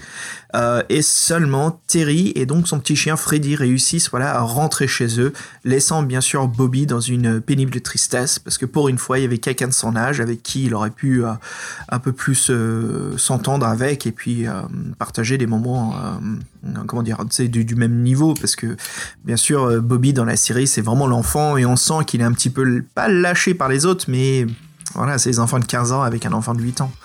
Donc, pauvre, pauvre Bobby. Là, dans un autre épisode, qui est l'épisode 18, qui s'appelle Le Grand Jour, donc c'est un on en a un petit peu parlé, c'est le- l'épisode où Eric il a acquis les pouvoirs du Grand Maître. Et il, il, avec ceci, c'est qu'en en trouvant un grimoire d'or, il pourra ouvrir un portail pour que les héros, euh, nos aventuriers rentrent chez eux. Alors, comme d'habitude, il y a un petit, la mécanique est grippée, parce que Vengeur, toujours lui, euh, veut récupérer ce grimoire. Donc ce qui se passe, c'est que euh, Eric arrive à ouvrir le portail, tout le monde peut se sauver, euh, même Bobby décide de partir sans Uni pour une fois. Euh, C'est à noter. Et, euh, et en fait, Eric, Eric peut pas partir parce qu'il y a le Vengeur qui est sur les lieux, malgré qu'il ait les pouvoirs du grand maître, il est encore débutant, donc il est en train de se faire dominer. Et voyant ça, bah, ses amis, ne voulant pas l'abandonner dans ce combat inégal, bah, retournent sur leurs pas et le portail se referme derrière eux. As usual, j'ai envie de dire, comme d'hab. Donc encore une occasion loupée. Donc on arrive à l'épisode 18 quand même. Mm. Et puis deux épisodes par la suite, après l'épisode 20, euh, le cimetière du dragon. Bien sûr, euh, on sait que c'est Tiamat qui se cache là-bas. Donc les enfants ont réussi à détruire euh, le géant des glaces, un des monstres hein, qui vivait dans, dans un désert où le froid règne. Euh, une montagne glacée s'ouvre en deux et provoque un passage qui donne directement au parc d'attractions. Ah, magie. Euh, tout le monde court, même uni vers la sortie finale. Bien sûr, il faut y aller, il faut, y aller. Encore une fois, Vengeur arrive et tire sur le passage qui se referme aussitôt. Bien sûr, la rage des enfants est décuplée suite à, cette, à cet ennemi et puis encore une fois un échec. Et donc là, ils décident de supprimer Vengeur. Là, ils en ont le lui. Donc maintenant, ça devient leur priorité, c'est de s'occuper de Vengeur avant d'entrer chez eux. Bah ouais, de- de- l'épisode qui est juste après, donc l'épisode 21 qui s'appelle Le Cauchemar, là c'est un peu l'épisode de, de Gianna. Donc il rencontre, euh, les aventuriers rencontrent Kossar, qui, est- qui, qui plaira tout de suite. Euh, en fait, il est, euh, il est blessé pendant l'aventure par le démoniaque Cyrus, qui en fait est... euh, pourquoi Kossar il est là? Parce qu'il a pensé qu'en venant dans cette dimension-là, il pourrait libérer son peuple euh, dans un autre univers de, l'emprise du démon, euh, selon une ancienne prophétie. Et en fait, euh, la prophétie, ça, concerne un peu Diana. Elle a, elle a la possibilité de sauver tout ce peuple et même d'ouvrir un passage vers le parc d'attractions. Et euh, en fait, donc, elle, combat le démon, mais son, en- bon, le fameux Kossar qui, pour dont, lequel elle est pris, bah, est en train de mourir. Et en fait, elle est obligée de, concentrer tout son pouvoir pour le ramener, le ramener à la vie. Et donc, le portail euh, se referme. Encore une fois, ils ont sacrifié le, le bien collectif pour le bien d'une personne. Je ne sais pas si c'est bien, mon cher Xavier, mais bon. Ça nous amène au dernier épisode, Fred, de la série qui s'appelle La Caverne des Dragons, épisode 27. Alors là, nos aventuriers rencontrent un, peuple de, petits dragons enchanteurs, et bien sûr, ils se lient d'amitié avec eux. Et euh, pour les remercier, les dragons, pour les avoir aidés un petit peu, voilà, ils veulent leur offrir un trésor, c'est-à-dire de l'or et un énorme miroir. Alors le miroir est en fait magique, et c'est un miroir comme dans toute Heroic Fantasy qui sert à créer des passages entre différents univers. Et évidemment, c'est le parc d'attractions qui apparaît.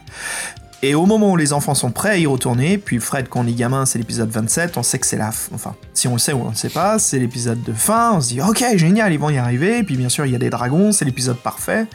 Ah une tribu de, vikings féroces arrive pour attaquer euh, les petits dragons. Donc bien sûr, les enfants n'écoutent euh, que leur bon cœur.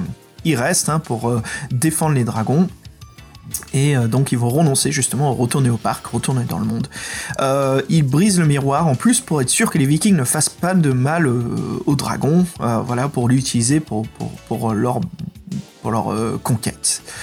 Et voilà, encore une fois, c'est, on renonce à retourner dans leur univers. Euh, donc bref, pas de chance, hein, Fred. C'est, euh, c'est comme ça que se finit la série, on dirait. Et euh, pas tellement, il se passe des trucs, il y a pas mal de choses à raconter sur, sur la fin de l'histoire. Fred, si on attaquait justement le sujet de la fin de l'histoire, maintenant qu'on a discuté un petit peu de tous ces épisodes où on pense qu'ils vont retourner chez eux, et malgré Oui, tout... oui, en fait, c'est ça. Donc, la, série s'arrête euh, sur, ce point-là. Donc, ce qui est marrant, en fait, c'est qu'après, c'est euh, euh, ce qu'ont retenu les gens qui ont regardé la série, en fait, euh, plusieurs années plus tard. Donc, on en est bien d'accord. Là, ils sont pas rentrés chez eux. Ils en sont toujours au même point. Et donc, la série s'est arrêtée abruptement sur cet épisode-là. Et euh, les téléspectateurs, ils étaient persuadés, eux, que, euh, que les gamins, ils étaient retournés dans leur monde. Et encore plus marrant, parce que moi, je trouve le truc euh, qui, est, qui est vraiment mignon, ils ont tous pu penser que Unis s'était transformé en chien pour pouvoir vivre sur Terre. Classique. Donc, euh, Et en fait, ce qui était marrant, c'est qu'en fait, à l'époque, il faut savoir, donc il n'y avait pas d'internet, il n'y avait pas de, il y avait pas d'intégrale en DVD, donc il y avait juste des, les vieilles cassettes vidéo avec peu d'épisodes dessus. Donc pour faire la continuité complète du truc, en fait, c'était assez, euh, assez compliqué. En plus, c'était un truc américain, donc c'était un truc importé. Donc c'est vrai qu'en France euh, ou même dans les autres pays, de toute façon, euh, c'était bah, tout le monde se demandait, bah, putain, où est-ce que c'est, qu'est-ce qui s'est passé avec cette série, où ça en est, quoi. En fait, c'était terminé, quoi.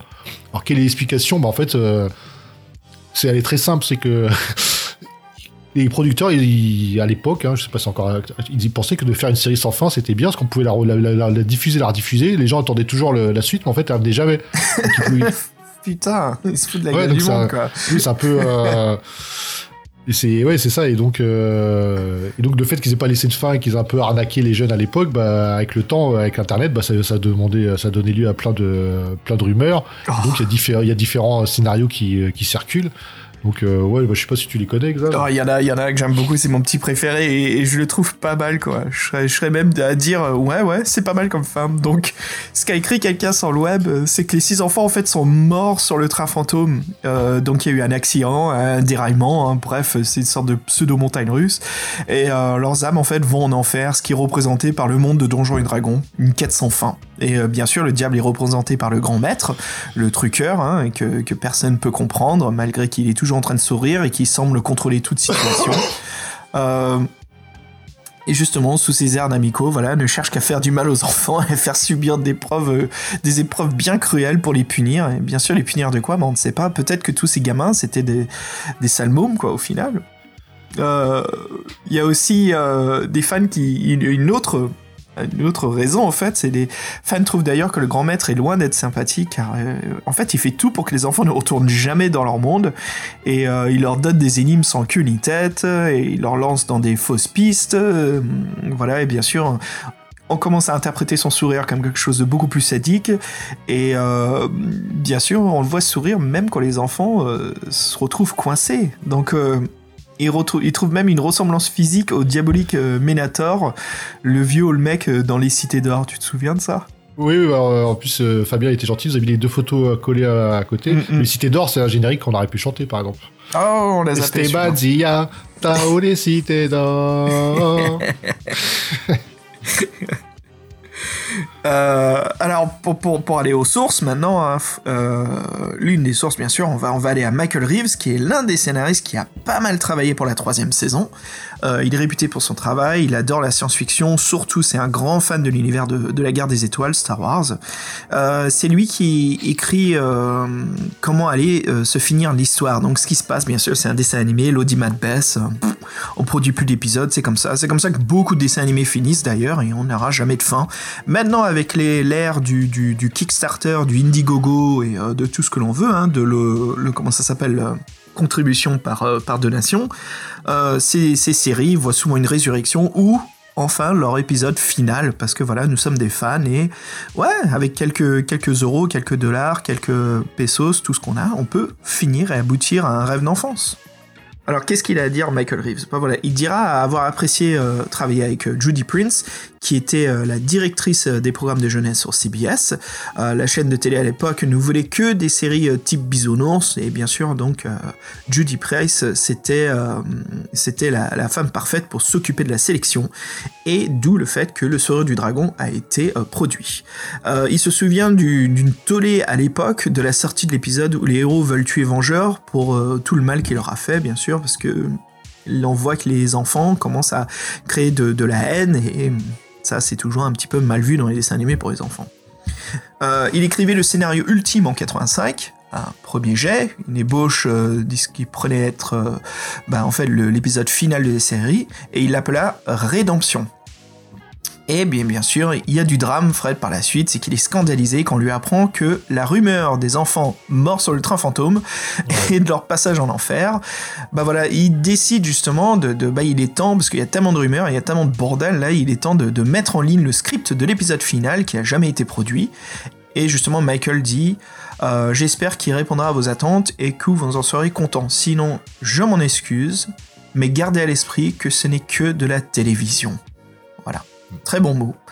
Euh, son site officiel fermera, mais le script sortira en bonus de la première édition USA dans le coffret DVD sous forme d'enregistrement unique audio, mais sous un autre nom, euh, qui donc le nom des derniers épisodes final qui s'appelait Rédemption deviendra Requiem.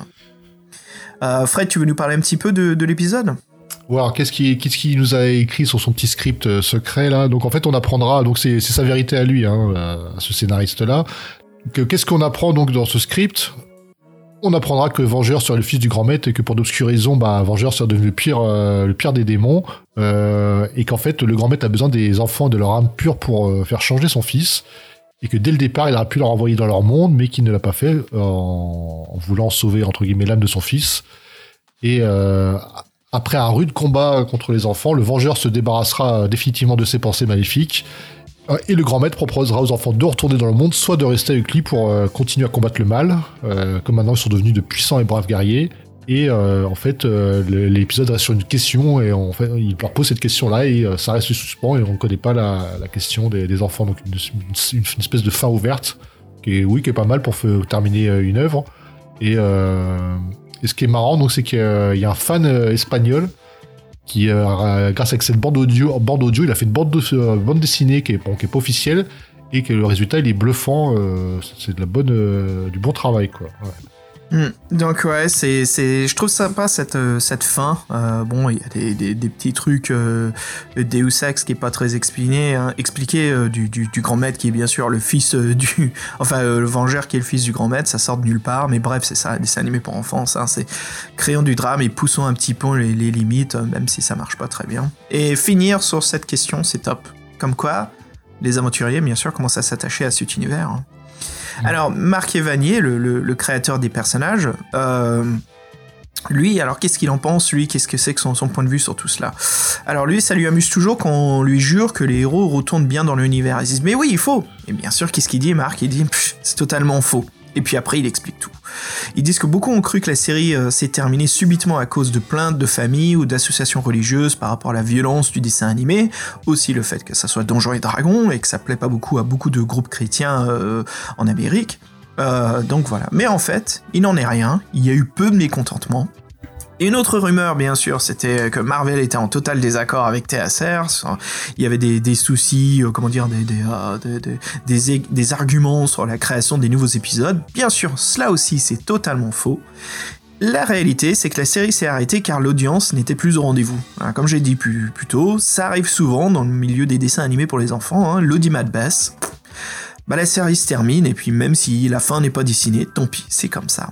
Donc voilà, les jeunes téléspectateurs se laissent ça. hein, c'est bon, on a vu Donjons et ça nous a suffi. Euh, il fut décidé rapidement qu'il n'y aura pas de, quatrième saison, ni même un seul épisode pour tout conclure. C'est stop, ça sert à rien, on arrête les machines, ça coûte de l'argent. Et voilà, hélas, tous les épisodes de la troisième saison euh, étaient déjà écrits et finalisés, donc il n'y avait plus de budget pour écrire et en produire un ultime dernier épisode. C'était trop tard.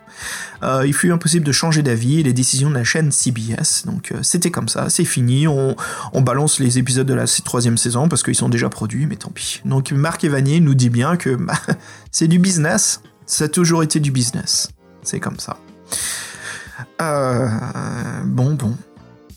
C'est triste, hein, mais c'est comme ça. Ça arrive. hein. C'est connu. Euh, Fred, est-ce que tu, est-ce que toi t'as une série télé? C'est pas obligé d'être un dessin animé, mais une série. Tu te souviens où l'audimat baisse et puis il y a jamais eu?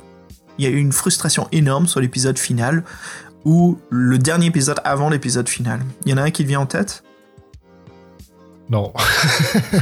j'allais te dire, j'allais te dire Lost, mais j'ai pas regardé en fait. Mais c'est la légende un peu. Moi, c'est Code Quantum. Code Quantum a eu un, dernier épisode, parce que tu sais, bien sûr, t'attends toujours que le professeur retourne dans son corps, euh, et qu'il arrête de se téléporter pour aider les gens. Euh, et puis, le dernier épisode, il se téléporte dans un bar, c'est supposé être la représentation de Limbo, euh, mais on voit pas ce qui se passe. Et le dernier épisode, ça devait être un téléfilm de deux heures. Et bien sûr, plus personne n'était intéressé par Code Quantum, c'est plus à la mode. Et puis, bien sûr, le dernier épisode se ne produit plus du tout. Enfin, ne se produit pas, il y a, tout le budget tombe, ça passe à autre chose pour la télé. Euh, en fait, moi j'ai un peu honte que les deux fins de série que je me souviens, c'est Le Prince des Bel Air et euh, Une ou deux enfers, donc euh, c'est pas des références. D'ailleurs, c'est- la même, hein, il quitte le décor et puis voilà. Ouais, c'est ça. En fait, c'est c'est quand les showrunners, ça s'appelle les showrunners, c'est les gens qui, qui gèrent l'émission, qui gèrent les, les séries comme ça, les sitcoms, ils sentent que c'est la fin. Soit ils voient l'audimat qui baisse et ils savent, ok, bon, il faut écrire la fin, on y va, on y va. Et quand ils le sentent venir, bah voilà, ils écrivent des fins et on sait que c'est la fin, voilà. Euh, des grandes séries qui ont duré des années comme Friends, voilà, eux, ils l'ont senti venir, c'était la fin de la saga, donc ils ont écrit leur dernier épisode, ils ont fait l'épisode final. Euh, et puis bien sûr, l'audimat est petit, mais assez suffisant pour, pour finir, et puis voilà, c'est bon, ça sert plus à rien de produire, ça coûte trop cher. Euh, bref, bref. Fred, si tu nous parlais un petit peu du, du bah, qu'est-ce qui se passe du point de vue de, de Marvel Productions? Oui, bon, on en a un peu parlé en fait, mais c'est vrai que Marvel Productions, c'est un, c'est un peu scandalisé du comportement de CBS, que bon, bien sûr, ils avaient mis des billes.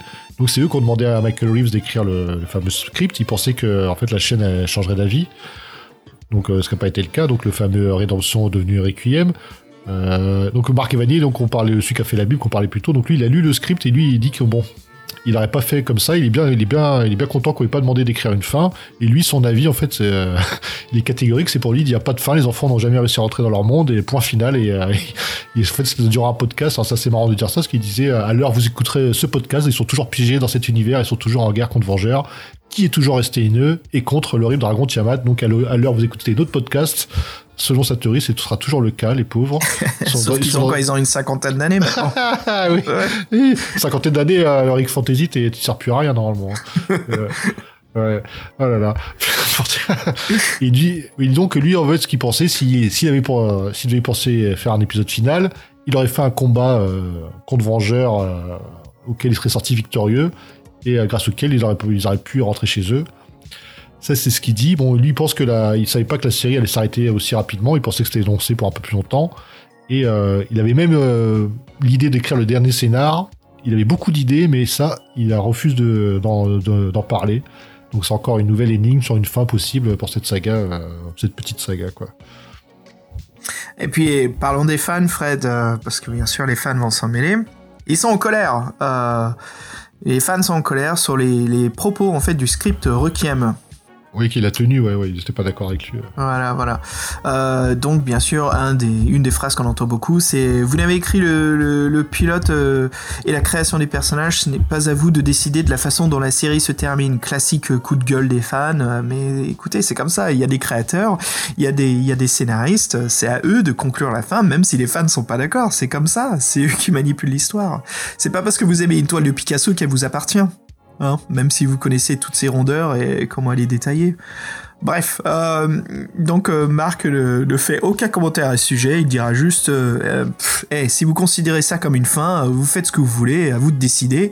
Et on sent même que quand il dit à vous de décider, c'est un peu je m'en tape, laissez-moi tranquille, ouais, j'ai une carrière, j'ai d'autres sujets à faire, ma vie c'est pas que sourire du dragon. euh, donc voilà, et jamais euh, dans les épisodes qui ont été produits réalisés, on apprend que Vengeur est le fils du grand maître. Donc voilà, ça sera la fin, c'est ça.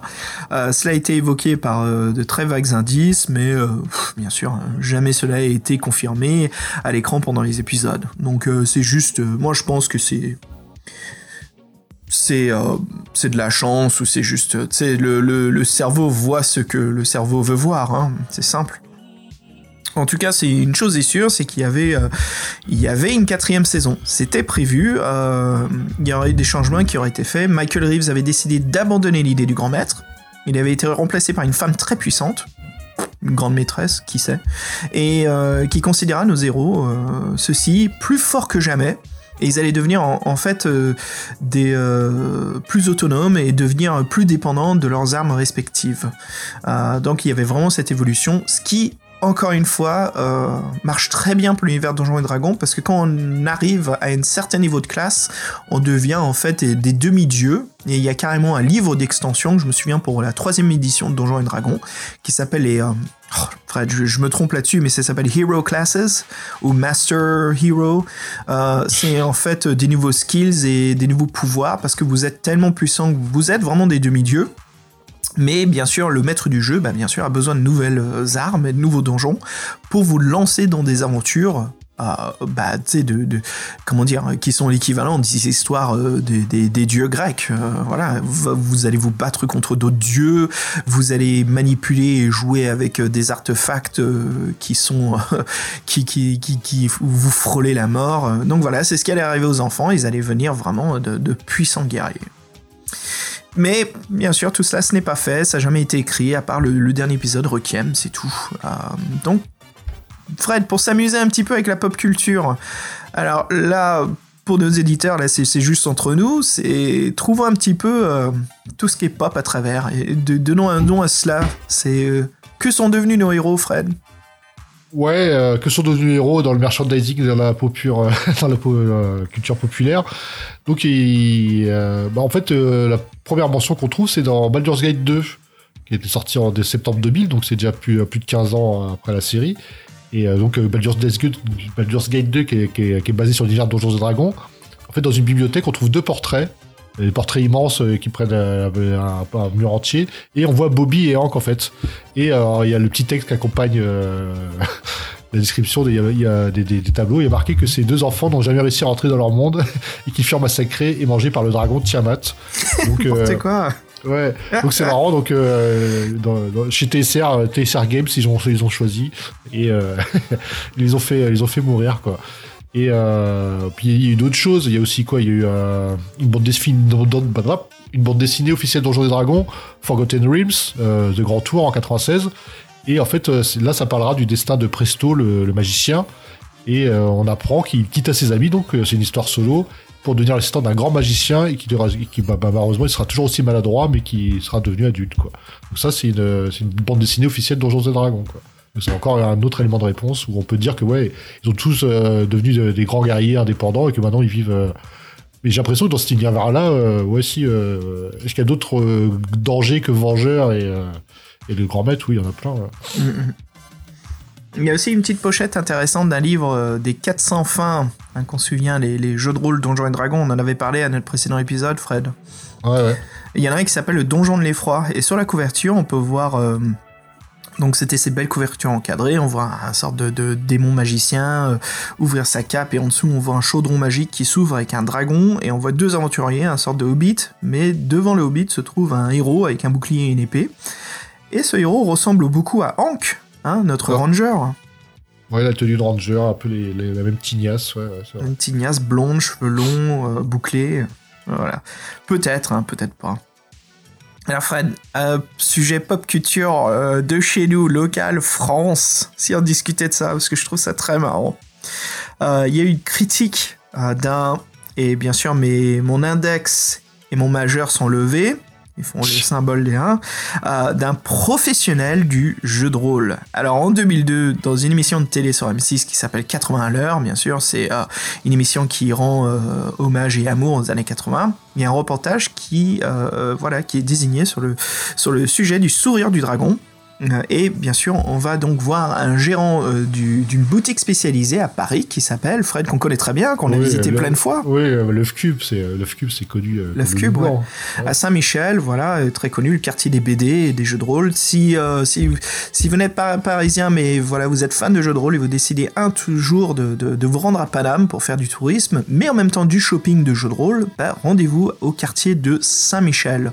Entre libraire et, et boutique de jeux de rôle, boutique de figurines, c'est un peu le quartier euh, geek euh, de, de Paname.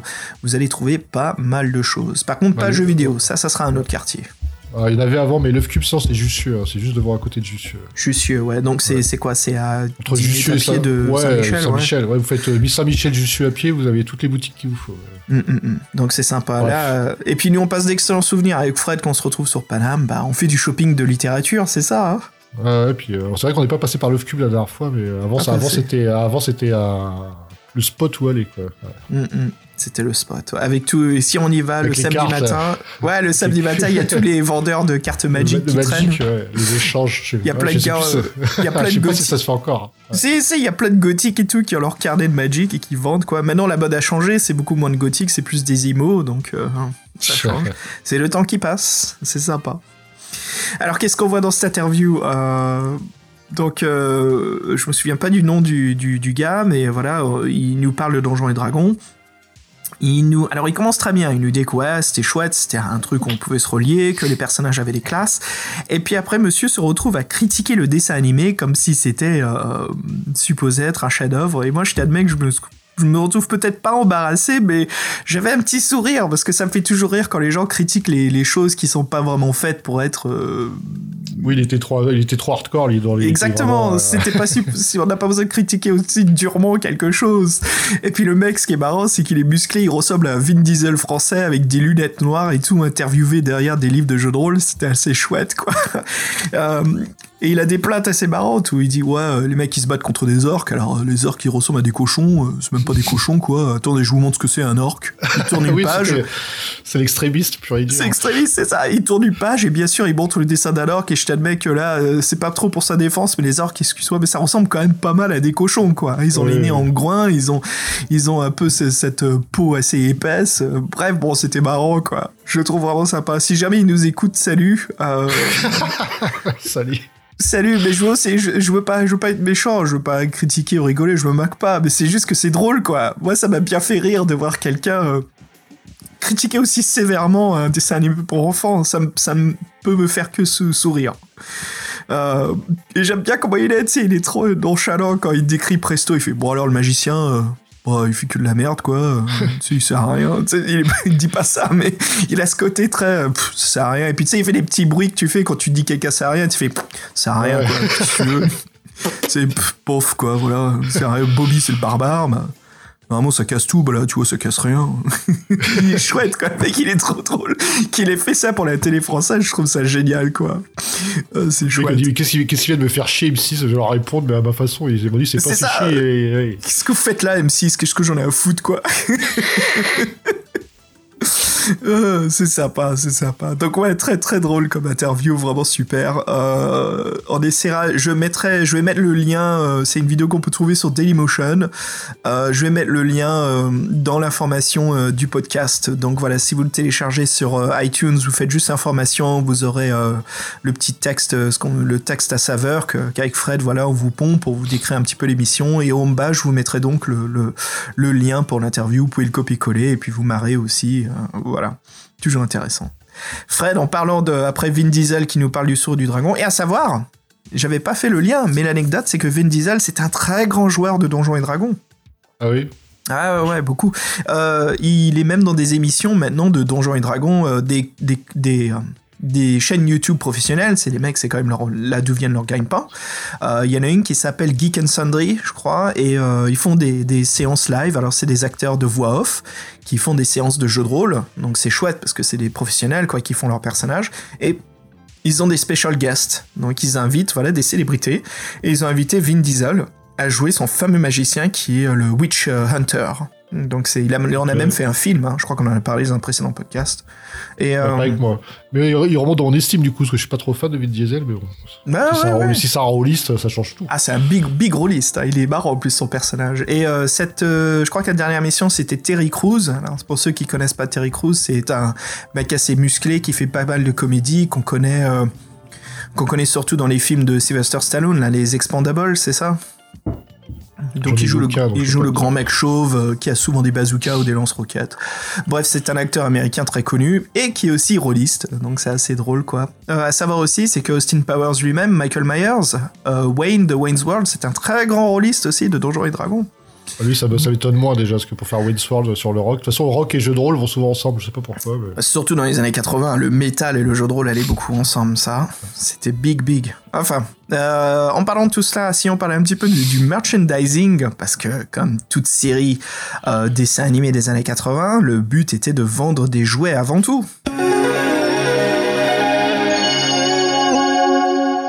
Oui, il y a même des jouets qui sont sortis sur les séries, je c'est arrivé aussi ça. Ou même des jouets qui arrivaient avant les séries. Bon, bref. Oui, donc il y en a eu des, euh, il y en a eu des, des merchandising. Pff, Il y a eu quoi? Des puzzles, jeux de cartes, des stickers, euh, des images autocollants Panini, tout ça. Là, des, euh, C'est- des amusant, livres, ça. des livres qui vont de la BD au petit roman de jeunesse, quoi. Euh, En français, messieurs, dames, s'il vous plaît. Donc même chez nous, ils y sont allés, ils ont mis le paquet. On a même eu droit à des super vêtements. Alors, franchement, les photos, c'était terrible. Du pyjama au jogging, au jogging. Alors là, euh, bah, alors maintenant, c'est des trucs qui valent une, pas, pas une fortune, mais disons qu'ils sont assez cotés euh, chez les. euh, Ouais, c'est au moins trois chiffres hein, pour les acheter, les jogging. hein. Mais franchement, ouais, mais ça se fait plus des trucs comme ça. Remarque si Mm. maintenant c'est des Pokémon ou du Pikachu dessus, c'est pareil. C'est toi le Alors, Pikachu. ouais, c'est toi le Pika Pika. Et euh, il y en a ils- Casse-toi Ils vont croire qu'on est en train de boire. Hein. Non, du tout. Et euh, alors, je, crois que ouais, pas du tout. ouais. Et euh, il y a même un tricycle qui est sorti avec une, euh, une tête de dragon. Et euh, c'est pour les enfants de 3-6 ans, donc vous imaginez le truc avec des petites ailes euh, derrière, bon, qui est assez design, hein, faut le reconnaître. Donc un truc à pédale là. Et en fait, ce qui se passe, c'est que sur la boîte, ils ont enlevé, euh, ils ont enlevé Bobby et Uni. Ils ont remplacé. et le personnage central, c'est euh, c'est un ennemi en armure qui apparaît que dans un seul épisode, un seul épisode donc c'est pas trop Les compréhensible. créateurs du Tricycle, ils en ont rien à foutre. Ouais. Vas-y, colle ça dessus, ça vendra quand même pour Noël, quoi. Là, pour une fois, ils ont la bonne typo. Ils ont, ils pas fait comme Dorothée. Ils ont, la, typo de la série, quoi. Et euh, ouais, donc en, en France, a été diffusé, mais en Espagne, la série, elle a cartonné aussi, elle a pas mal marché. Donc il y a, y a un 45 tours qui est sorti, il y a un disque laser très rare. Et, euh, et surtout des lots de figurines qui ont été vendus que là-bas et qui sont très recherchés par les collectionneurs. Donc, euh, bon, bah, comme, tout- souvent, chez les aficionados, il y en a qui essayent de tout trouver. Et euh, il y en a qui ont des belles collections. Et donc, euh, la- les figurines, les premières ont trouvé des héros. Il y a une boîte, une, une société américaine qui, plus tard, euh, LJN, je crois qu'elle s'appelait, qui a sorti une collection complète de tous les personnages, sauf les, euh, mais que les personnages secondaires. Donc, en fait, Ouais, quoi? Ouais, donc euh, en fait, on, ça doit être une question de droit. Ils ont dit tiens, on va essayer de surfer sur la vague ou je sais pas quoi, mais en fait, ils avaient, ils avaient pas du tout les héros, donc à mon avis, euh, ça a dû, euh, personne n'a dû faire attention. Et euh, une autre soci- société anglaise, cette fois-ci, euh, Antédéluvien, euh, a mis en vente euh, récemment des, euh, des collections de figurines. Euh, et en fait, Mais on voit les héros, euh, ouais, sans uni, ouais. Et on voit tous les, euh, et on voit tous les tous les protagonistes, les héros avec le grand maître et les orques à peindre. Et en fait, on voit qu'ils ont tous, euh, ils ont tous, on va dire la trentaine, quarantaine, et qui font vraiment, bah ouais, très heroic fantasy, euh, fantasy quoi. Et en fait, euh, dans- bah, on- les- ça acte un peu la théorie qu'en fait, ils sont jamais rentrés dans le monde et qu'ils sont tous sont restés là-bas quoi, vu qu'ils ont vieilli. euh. Voilà, et si on suit le scénario de Requiem, c'est qu'ils ont fait le choix justement de, de rester euh, des héros au lieu de d'avoir un boulot de 9h à 5h dans, un, dans une boîte où ils ont euh, congé payé et compagnie, quoi. Sans branle, quoi. Autant rester être des héros. C'est clair. ah, voilà. Euh... Et Fred, si on parle de, l'Espagne, là, qui, qui est quand même assez fou de la série, je vais insister un petit peu sur un, fanboy, un fan espagnol, depuis les débuts des années 80, qui collectionne tout ce qu'il peut sur la série. Euh, et euh, n'importe quel pays confondu. Euh, il expose régulièrement sa collection quand il va à des salons. elle est assez fabuleuse et elle donne drôlement envie, quoi. Il a réussi à avoir un scénario d'époque d'un épisode. C'est des choses assez dures pour des petites séries. Quand c'est des grosses séries qui sont un petit peu moins niches, c'est un peu plus facile d'acheter sur eBay. Euh, mais bon voilà, il a aussi une bonbonne de films, il a des tas d'objets, de, dont certains qui sont assez insolites. Il continue sans relâche, même aujourd'hui, euh, sur eBay, à, trouver et à acheter euh, ces éléments. Il y a une fameuse photo de lui euh, où il est debout devant sa collection qu'il a étalée euh, dans une grande pièce. Euh, bien sûr, il met à l'honneur l'affiche de la série qui était le, le poster. C'est un poster un peu dessiné à la Frank Franzetta qui est assez cool, encadré comme, comme une affiche de film en fait. Assez sympa. Donc ouais, le mec, il a une sacrée collection quoi. Il a quasiment tous les vinyles, on voit même celui du Club de Roté quoi qui trouve là. Euh, donc voilà, c'est assez incroyable. Et puis continuons là-dessus, retournons cette fois en France. euh, bah, nous on aura aussi droit à une exclusivité qui était le jeu de société. euh, et qui sortira que en France, un sorte de jeu de loi à la sauce Donjons et Dragons. Euh, bon, le jeu, ce n'est pas euh, des plus intellectuels, hein, c'est une partie faite très rapidement, les pions sont en carton, euh, la couverture de la boîte, elle est superbe, c'est une de ces magnifiques illustrations des années 80, Heroic Fantasy. Le jeu est plutôt critiqué par des passionnés de jeux de société, alors qu'il a été créé par François Marcela Froideval, qui est un- une grande figure du milieu de jeu de rôle français, qui a aussi travaillé avec Gary Gygax, mais bon, voilà, des fois, hein, tout ce que l'on fait n'est pas parfait. Euh, le jeu a pris aussi un certain côté euh, financier au fil du temps. Pourquoi? Parce que bah, comme tout objet rare euh, d'une grande série de dessins animés, ça prend de l'ampleur sur eBay et le prix grimpe facilement. Et puis bien sûr, il y a, un petit élément assez triste, mais euh, voilà, on en profite pour rendre hommage aussi là-dessus. Euh, ce jeu de société avait donc des figurines en carton, comme je disais, mais qui étaient illustrées par un, un artiste euh, assez connu en France, voilà, par euh, Tinius. Tinius qui s'était occupé de, de faire cela pour le jeu de plateau Donjons et Dragons. Euh, voilà. Alors pour ceux à qui euh, ce nom vous dit pas grand chose, Tinius au début de sa carrière c'était un dessinateur de presse. Il a beaucoup travaillé dans diverses illustrations, notamment pour les jeux de société. Donc voilà, Tinius en fait c'était un, des dessinateurs, euh, hélas, qui a été assassiné lors de l'attentat de, Charlie Hebdo en France en 2015. Euh, c'était quelqu'un qui avait beaucoup d'humour, beaucoup de talent, et son surnom en fait de Tinius lui avait été donné par sa grand-mère, qui voulait dire en fait petite teigne. Donc voilà, c'est c'est il y a un petit il y a un petit comment dire il y a- un petit détail de nostalgie hein, dans ce jeu de plateau qui ferme qui enferme en fait beaucoup plus de choses que l'on fera sur la culture française. Et euh, Euh, ouais, ce, que, ce qui est marrant, c'est que, c'est que Fabien l'a ce jeu. Et on doit faire une partie ensemble. Et c'est vrai que c'est une exclusivité française. Et ouais, c'est sympa, de, c'est sympa d'avoir ce truc-là. Quoi. Donc Ouais, c'est prévu euh, pour une, une fois entre nous trois. hein.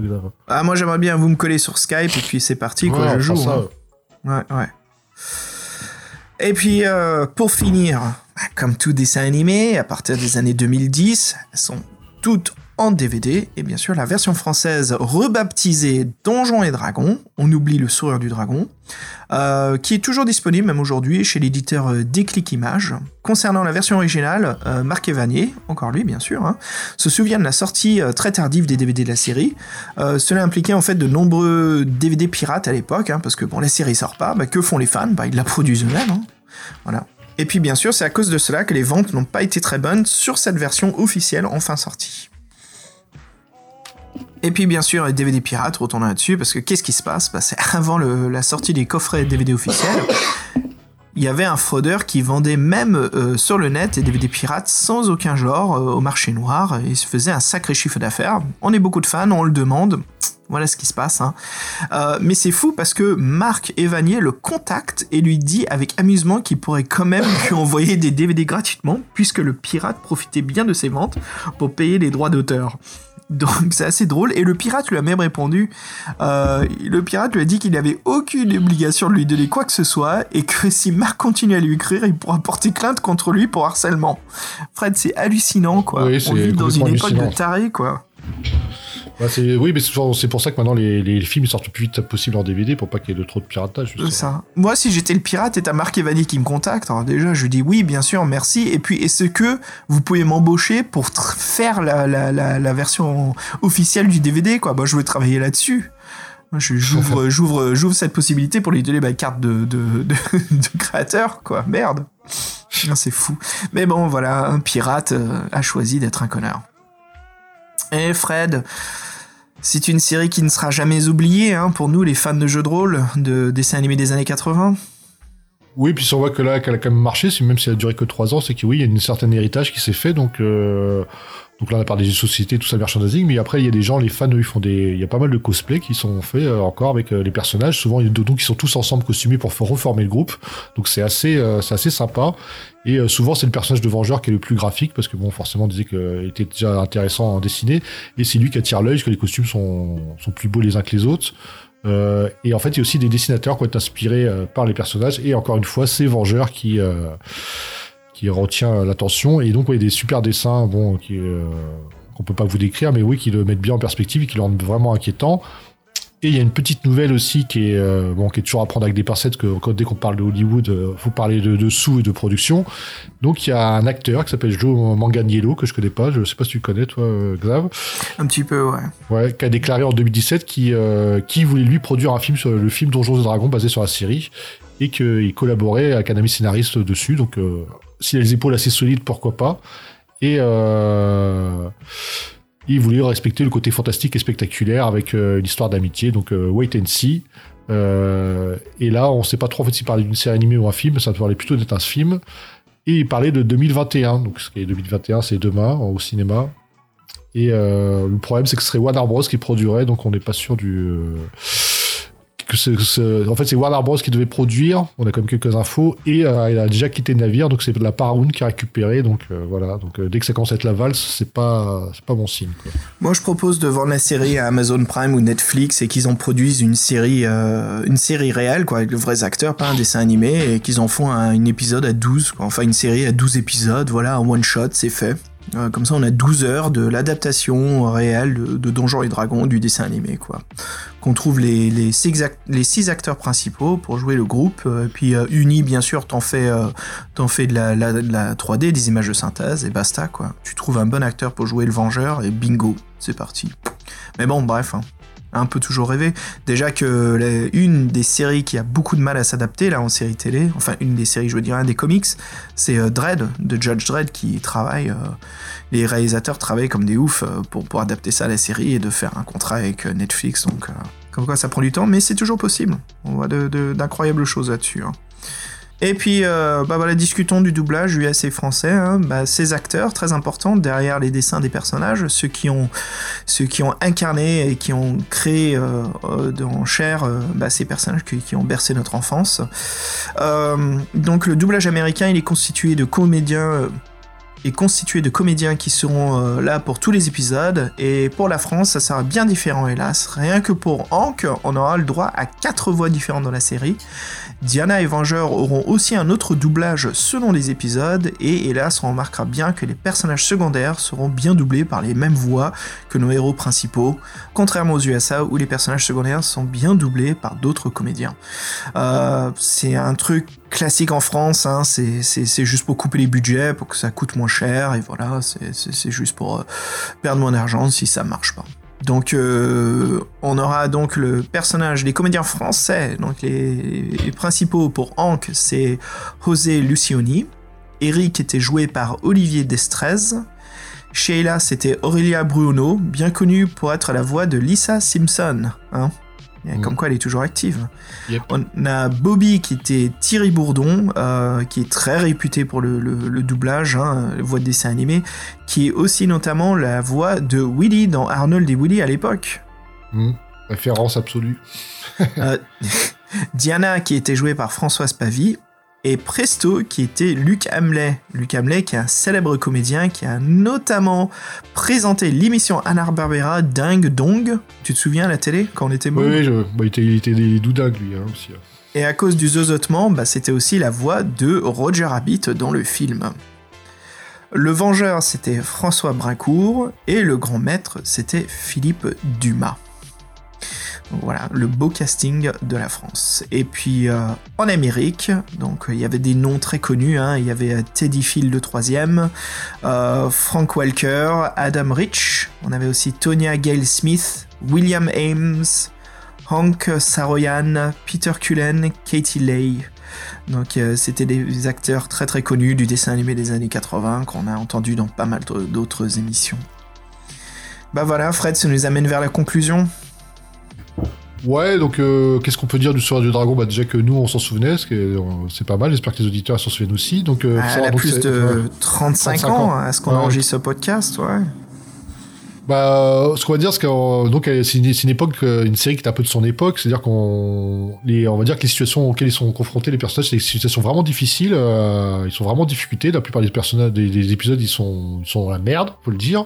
Donc c'est vrai que bon, euh, c'est pas forcément, euh, c'est pas forcément toujours le cas maintenant. Et c'est, euh, c'est vrai qu'on peut faire un parallèle avec un autre dessin animé qui était assez troublant à l'époque. Moi, j'ai jamais réussi à regarder. Je sais pas si tu t'en souviens, qui s'appelait Clémentine. Où en fait, les- l'héroïne était après un grave accident, elle était- elle était handicapée. Elle se déplaçait dans un fauteuil roulant. Elle était poursuivie par une espèce de de méchant là, c'était le mal pur, un espèce de nuage sombre là. C'était complètement flippant là. Ouais. S'évadait dans des bulles de savon ou je sais pas quoi. C'était complètement psyché le truc. Non, je Et me ouais. souviens beaucoup, Ouais. c'était un de ces dessins animés assez choquants, quoi. C'était la particularité des dessins animés français, c'est qu'on faisait des trucs euh, beaucoup plus balèzes, je, je trouvais, que les dessins animés américains, qui étaient le bien contre le mal. En France, on jouait vraiment sur le côté euh, dramatique, quoi. Ce qui va bien dans la culture et l'histoire française, hein. On aime bien jouer là-dessus, c'est quelque chose d'assez classique. Ouais, et donc pour revenir au Sourd du Dragon, bah, ce qu'on peut dire, que c'est vrai qu'une série comme ça, on pense pas que ça pourrait être euh, produit de nos jours, où c'est plutôt, euh, je vais dire pipi caca, mais non, c'est plutôt euh, tout rose, un peu bébête, quoi. Euh, bah, c'est vrai qu'on suit des, y a des, les monstres, il y a quand même tout le bestiaire de, de l'Heroic Fantasy. Bon, là, on en a pas parlé, mais dans chaque épisode, il rencontre vraiment, bah, on a parlé un peu des orques, le Beholder, il y a vraiment tout le bestiaire euh, de l'Heroic Fantasy, même des fois des créatures assez singulières. Euh, une certaine, comme dans les jeux de rôle, une certaine évolution des personnages qui évoluent, qui deviennent euh, plus forts, plus charismatiques, qui maîtrisent mieux leur pouvoir, qui, euh, qui prouvent leur valeur. Et euh, bon, euh, on peut faire, peut faire le regret des personnages secondaires, comme euh, en fait la série a été, euh, a été terminée abruptement, qui n'ont pas euh, pas été développés jusqu'au bout. Mais bon, euh, ce qui est intéressant dans cette série aussi, c'est que euh, on peut regarder chacun indép- indépendamment les épisodes. Il n'y a pas vraiment de continuité, euh, donc euh, chaque épisode a son histoire. Et en fin de compte, si on les prend dans le désordre ou qu'on n'en ait pas vu certains, bah, il n'y a aucun souci. À chaque fois, c'est une histoire. Donc ça, c'est quand même un truc qui est intéressant euh, pour le pur divertissement.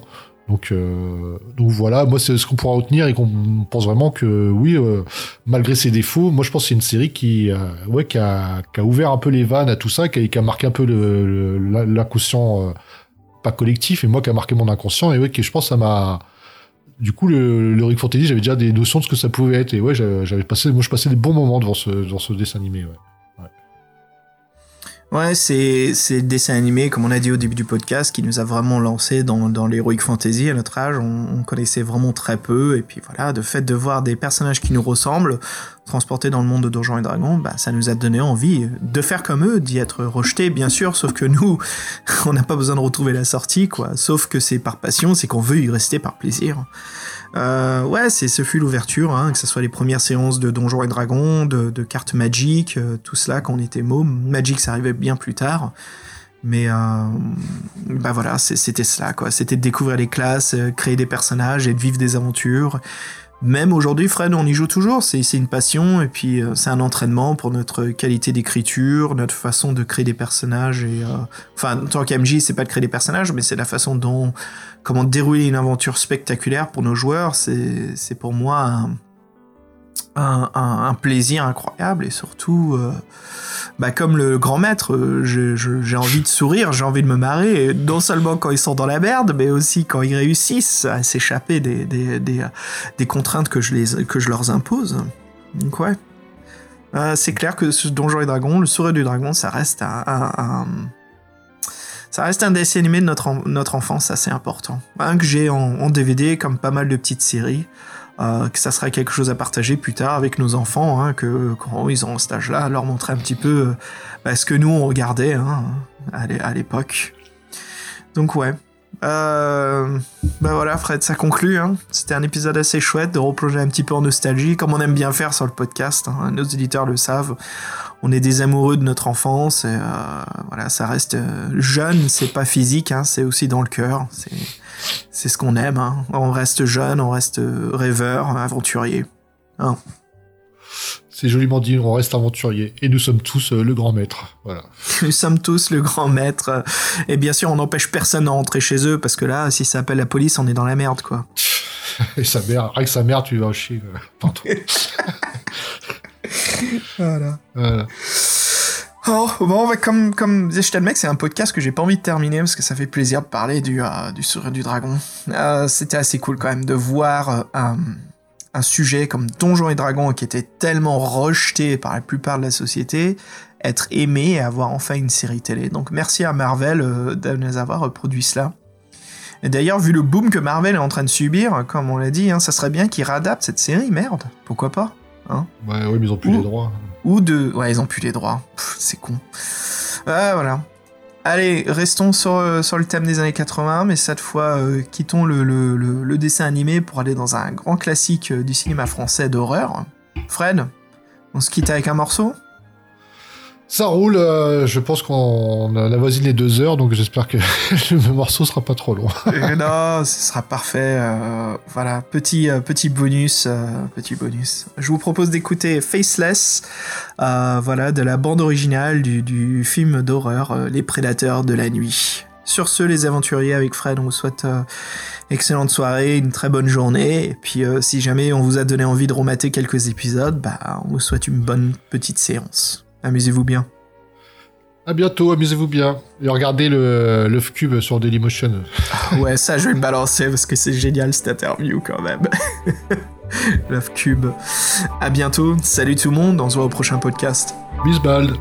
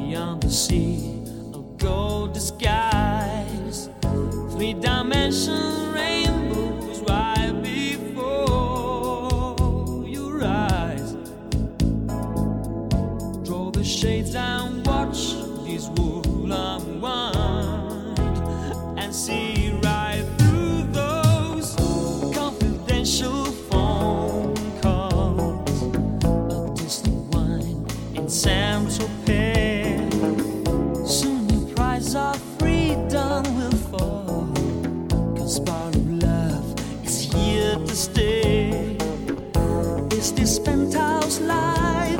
I'm. Oh.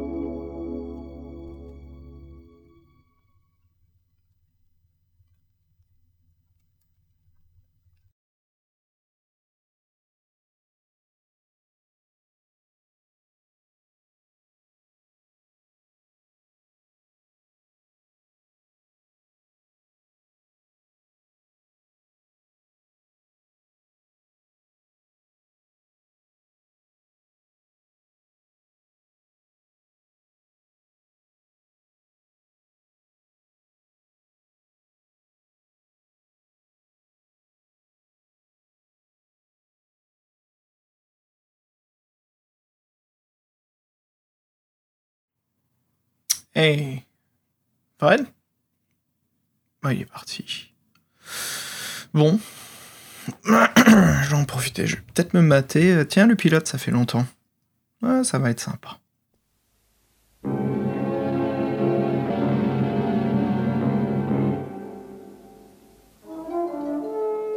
Continuez De là-haut, on pourra peut-être voir un chemin pour rentrer chez nous.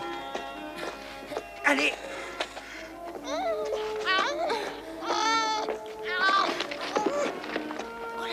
donc, quelle vue Et quel écho Attends, je vais essayer. Oh, hé Sheila, tu ne peux vraiment rien faire pour ton petit frère Qu'est-ce qu'il y a? Il n'ennuie personne? Eh bien, moi, il m'ennuie, figure-toi. J'ai les nerfs qui craquent, j'essaie de trouver un moyen de filer d'ici et de rentrer chez nous. Il faut espérer qu'il y a un moyen. Ne t'inquiète pas, il y en a un. Et on va le trouver. Enfin, j'espère. À toi, Uni. Essaye.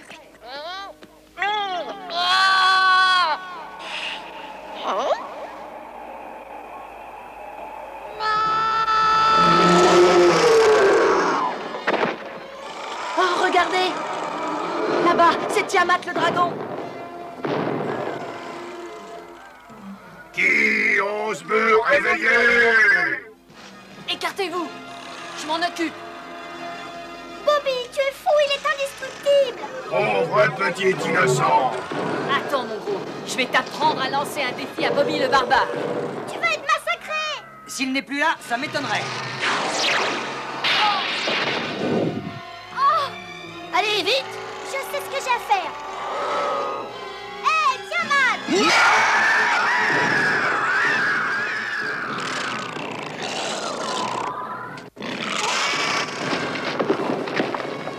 Maintenant, Bobby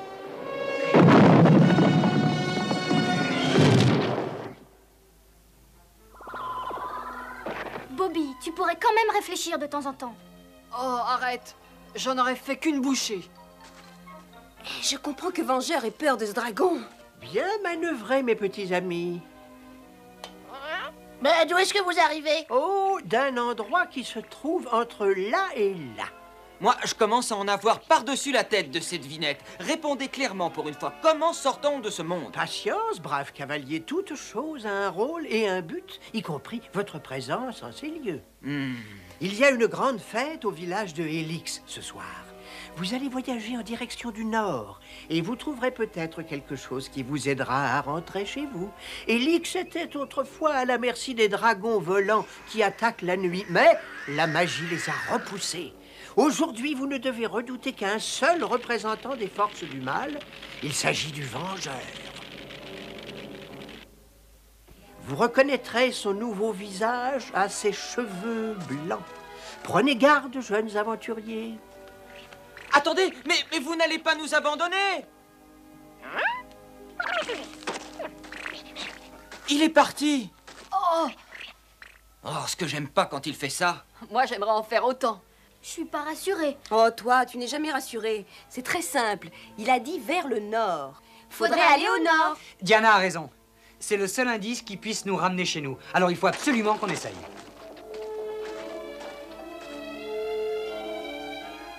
Oh, toute cette balade est une perte de temps. Moi, je donnerais cher pour être dans la voiture de papa en ce moment. Moi, je t'échange la voiture de ton père contre un quadruple sandwich à n'importe quoi.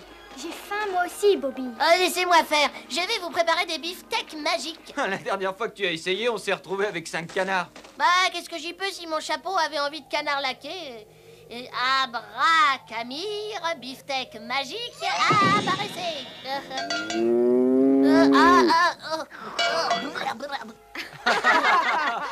Presto, sans vouloir te vexer. Moi, je préfère la viande un tout petit peu plus cuite.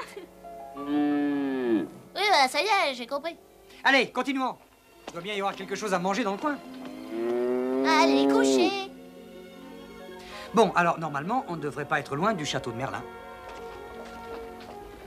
Merlin, le magicien, est théoriquement capable de faire des miracles. Oui, d'après la légende, Merlin peut faire n'importe quoi. Même nous faire rentrer chez nous. Et si Merlin ne peut pas, personne n'y arrivera. Ah, le château de Merlin, c'est par là. Oui, mais le problème, c'est qu'on vient de par là. On n'a pas pu le rater. C'est quand même gros, un château. Et d'après cet écriteau, ça devrait être par là. Je comprends pas. Moi, si, on a oublié de lever les yeux. Il vit dans un château dans les nuages. Mais enfin, où vouliez-vous qu'il habite? Avant que Merlin nous aide à rentrer chez nous, faudrait peut-être qu'on nous aide à arriver jusqu'à Merlin. Oh, regardez, une échelle On va enfin pouvoir connaître un vrai magicien. Oh. Euh, faut être raisonnable en tant que magicien, c'est vrai, je suis pas vraiment fabuleux. Enfin bon.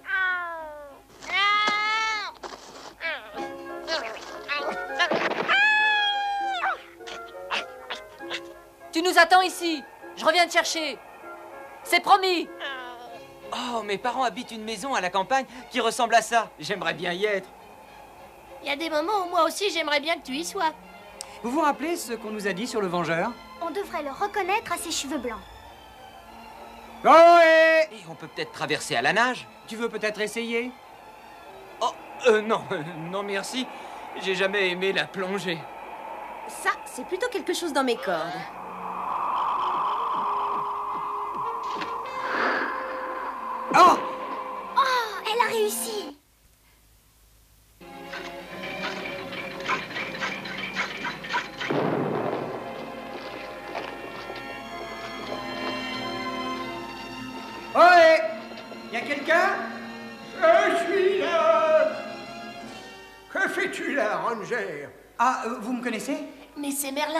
Connaît tout le monde. On allait au village de Helix. Regarde, il a les cheveux blancs. C'est un rêve que je ne peux plus avoir. Je suis un grand magicien, mais il y a quelque chose qui m'est impossible. C'est de faire repousser mes cheveux. Excusez-nous, mais on nous avait dit de nous méfier de... Demande-lui s'il peut nous ramener chez nous. Je sais, je sais déjà tout. Vous aimeriez retourner dans votre monde, n'est-ce pas? Euh, Venez.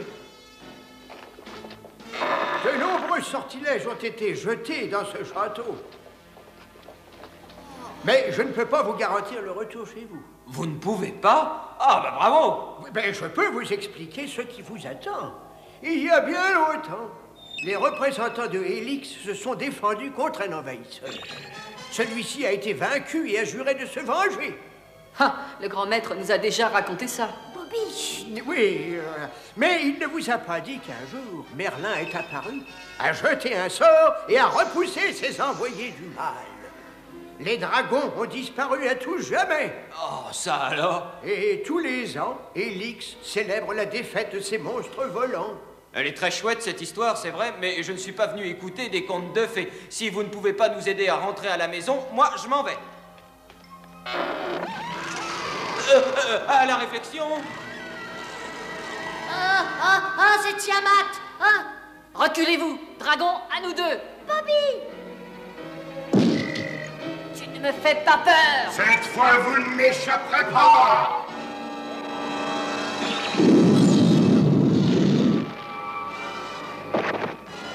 Oh bah, ah bah ça, ça, ça c'est de la magie. Ah Il ne faut pas rester là, venez. Allez-y, je vais m'en occuper. Sauvez-vous Par ici, dépêchez-vous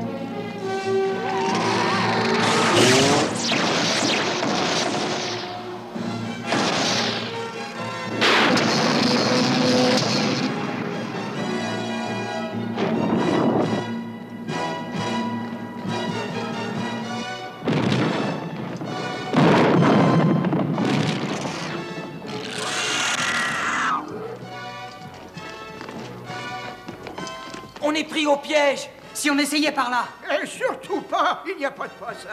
Mais aidez-moi, secouez-vous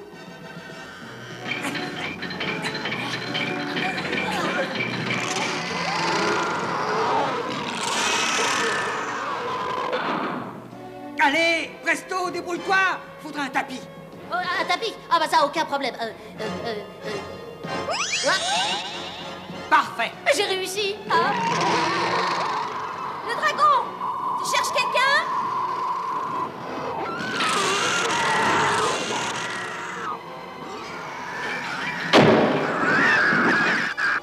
Finalement, rien ne vaut le travail d'équipe. Je crois que c'est pas la peine de rester ici. Oh, Merlin, voilà votre lapin. Merci, mon enfant. Mais ce n'est pas un lapin, c'est un lièvre. Un lièvre blanc. Vous avez sauvé la vie d'un vieux magicien.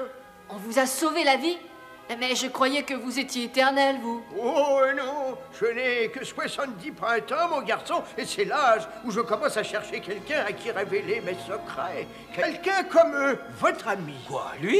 Euh, moi?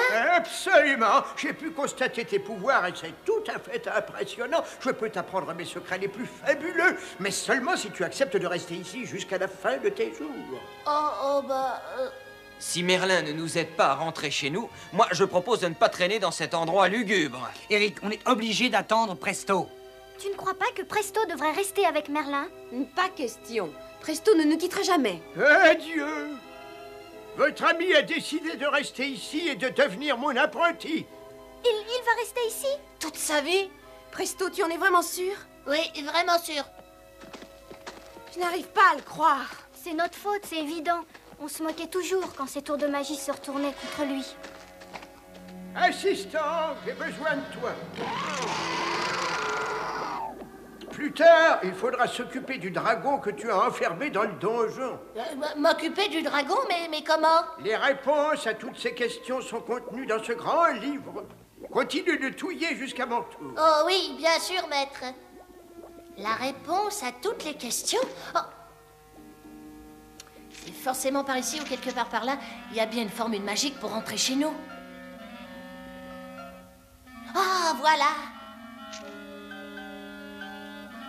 Des griffes de chauve-souris bouillies, de la poudre d'ailes d'insectes, des yeux d'araignée pétrifiés.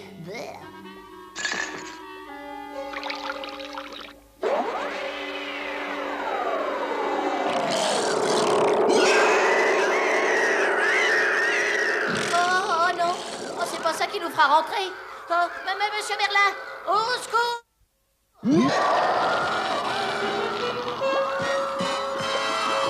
Merlin Merlin Où êtes-vous? Merlin, je vous jure que je l'ai pas fait exprès. Je, je, je, je suis désolée. Et Alors tu as essayé une formule magique qui t'aurait permis de rentrer chez toi avec tes amis, c'est ça? Bah oui, bah oui, et puis j'en suis désolée, mais, mais, mais les, dra les, dra les dragons. Ah oui, les, les dragons J'ai annulé le sortilège. Il fallait de grands pouvoirs magiques pour défaire le sortilège de Merlin et libérer les dragons. Alors il a fallu que je te pousse à déjouer le sortilège de Merlin. Mais enfin, vous êtes Merlin, c'est bien ça Merlin n'a pas vécu pendant un millier d'années. Idiot, tu me connais En tant que vengeur Oh non Je vais utiliser les pouvoirs magiques de ton chapeau pour accroître les miens. Le village d'Elix ne sera bientôt plus qu'un vague souvenir. L'anniversaire de la disparition des horribles dragons ailés est la plus grande fête du village. On a été envoyé ici pour trouver un moyen de rentrer chez nous. Sans doute, mais vos amis semblent apprécier notre petite fête. Regardez-les.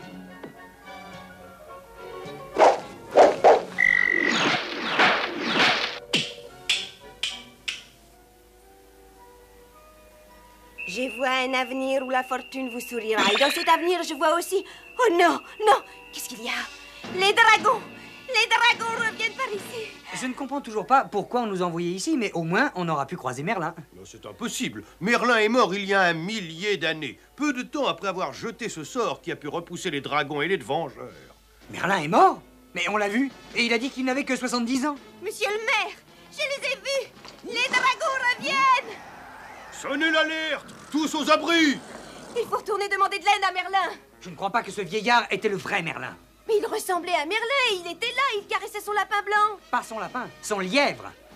C'est pas lui Le grand maître nous avait dit de nous méfier de vengeurs. Et nous, nous avons cru bêtement n'importe quoi. Alors Presto est seul avec le vengeur? Il faut aller à son secours. Et trouver un moyen d'arrêter ces dragons. On va chercher Bobby et Eric.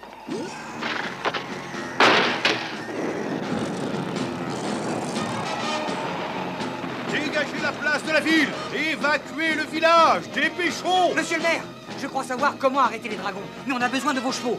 Aux écuries Par là-bas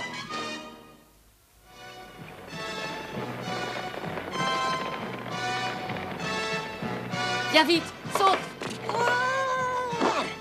Ils se sont rassemblés pour une autre attaque. C'est malheureusement pas le pire. La légende dit que l'assaut final approche et que notre ville sera complètement anéantie.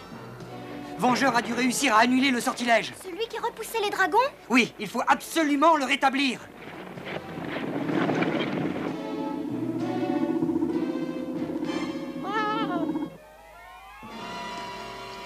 Pourvu que Presto n'ait rien Oh bon sang, j'ai décroché le pompon. Oh, quel magicien Presto Hank Oh, heureusement que t'es revenu. Merlin, c'est pas Merlin. En fait, c'est Vengeur. Il a volé mon chapeau et tous mes pouvoirs. Et il m'a fait annuler le sortilège de Merlin. Le village de Helix va bientôt être anéanti. Il faut absolument rétablir le sortilège. Moi Mais je suis pas Merlin. Et tu ne jetteras pas d'autres sortilèges ce soir J'ai le chapeau du magicien Remets-moi le reste des objets qui ont certains pouvoirs On ne peut pas faire ça, Vengeur Mais tu n'as pas le choix Bobby, réfléchis deux secondes Ça va, je crois que j'ai compris.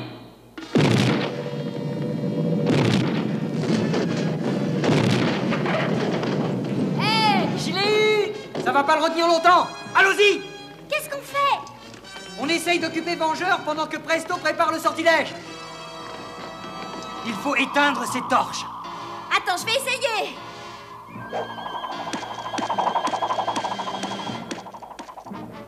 Vous ne pouvez pas m'échapper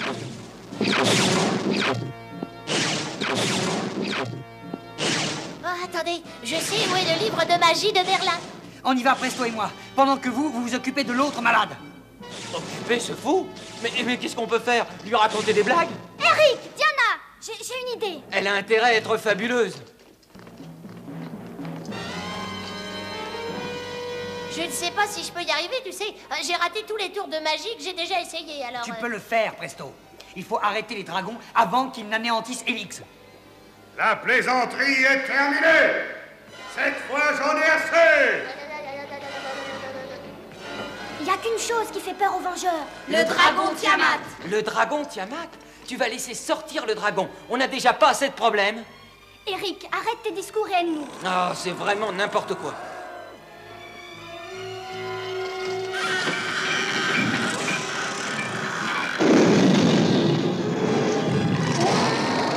Tes pouvoirs magiques aux miens, et ensuite, je te détruirai, toi et tous tes compagnons. Ne t'approche pas de moi.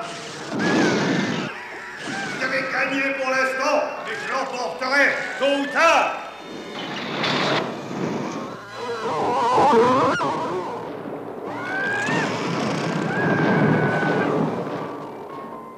Presto, dépêche-toi, on peut encore sauver le village, mais il faut faire vite.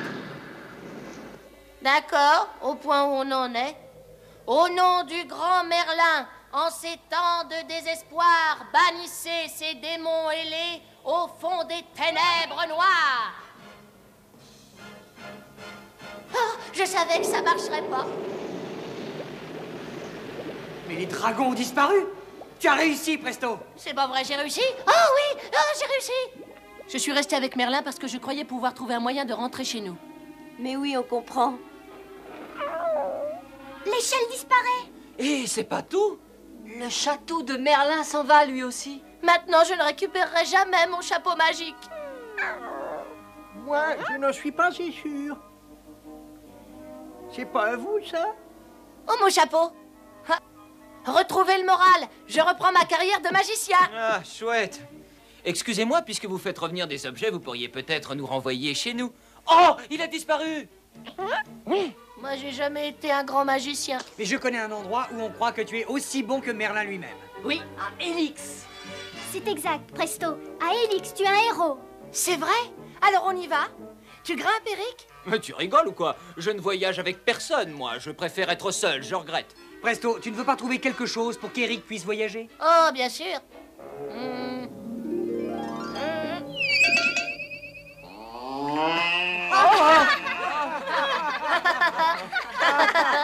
Quoi mais, mais, mais je vais pas voyager sur une vache, pas question. Hé, revenez. Bon, je t'ai pas sonné.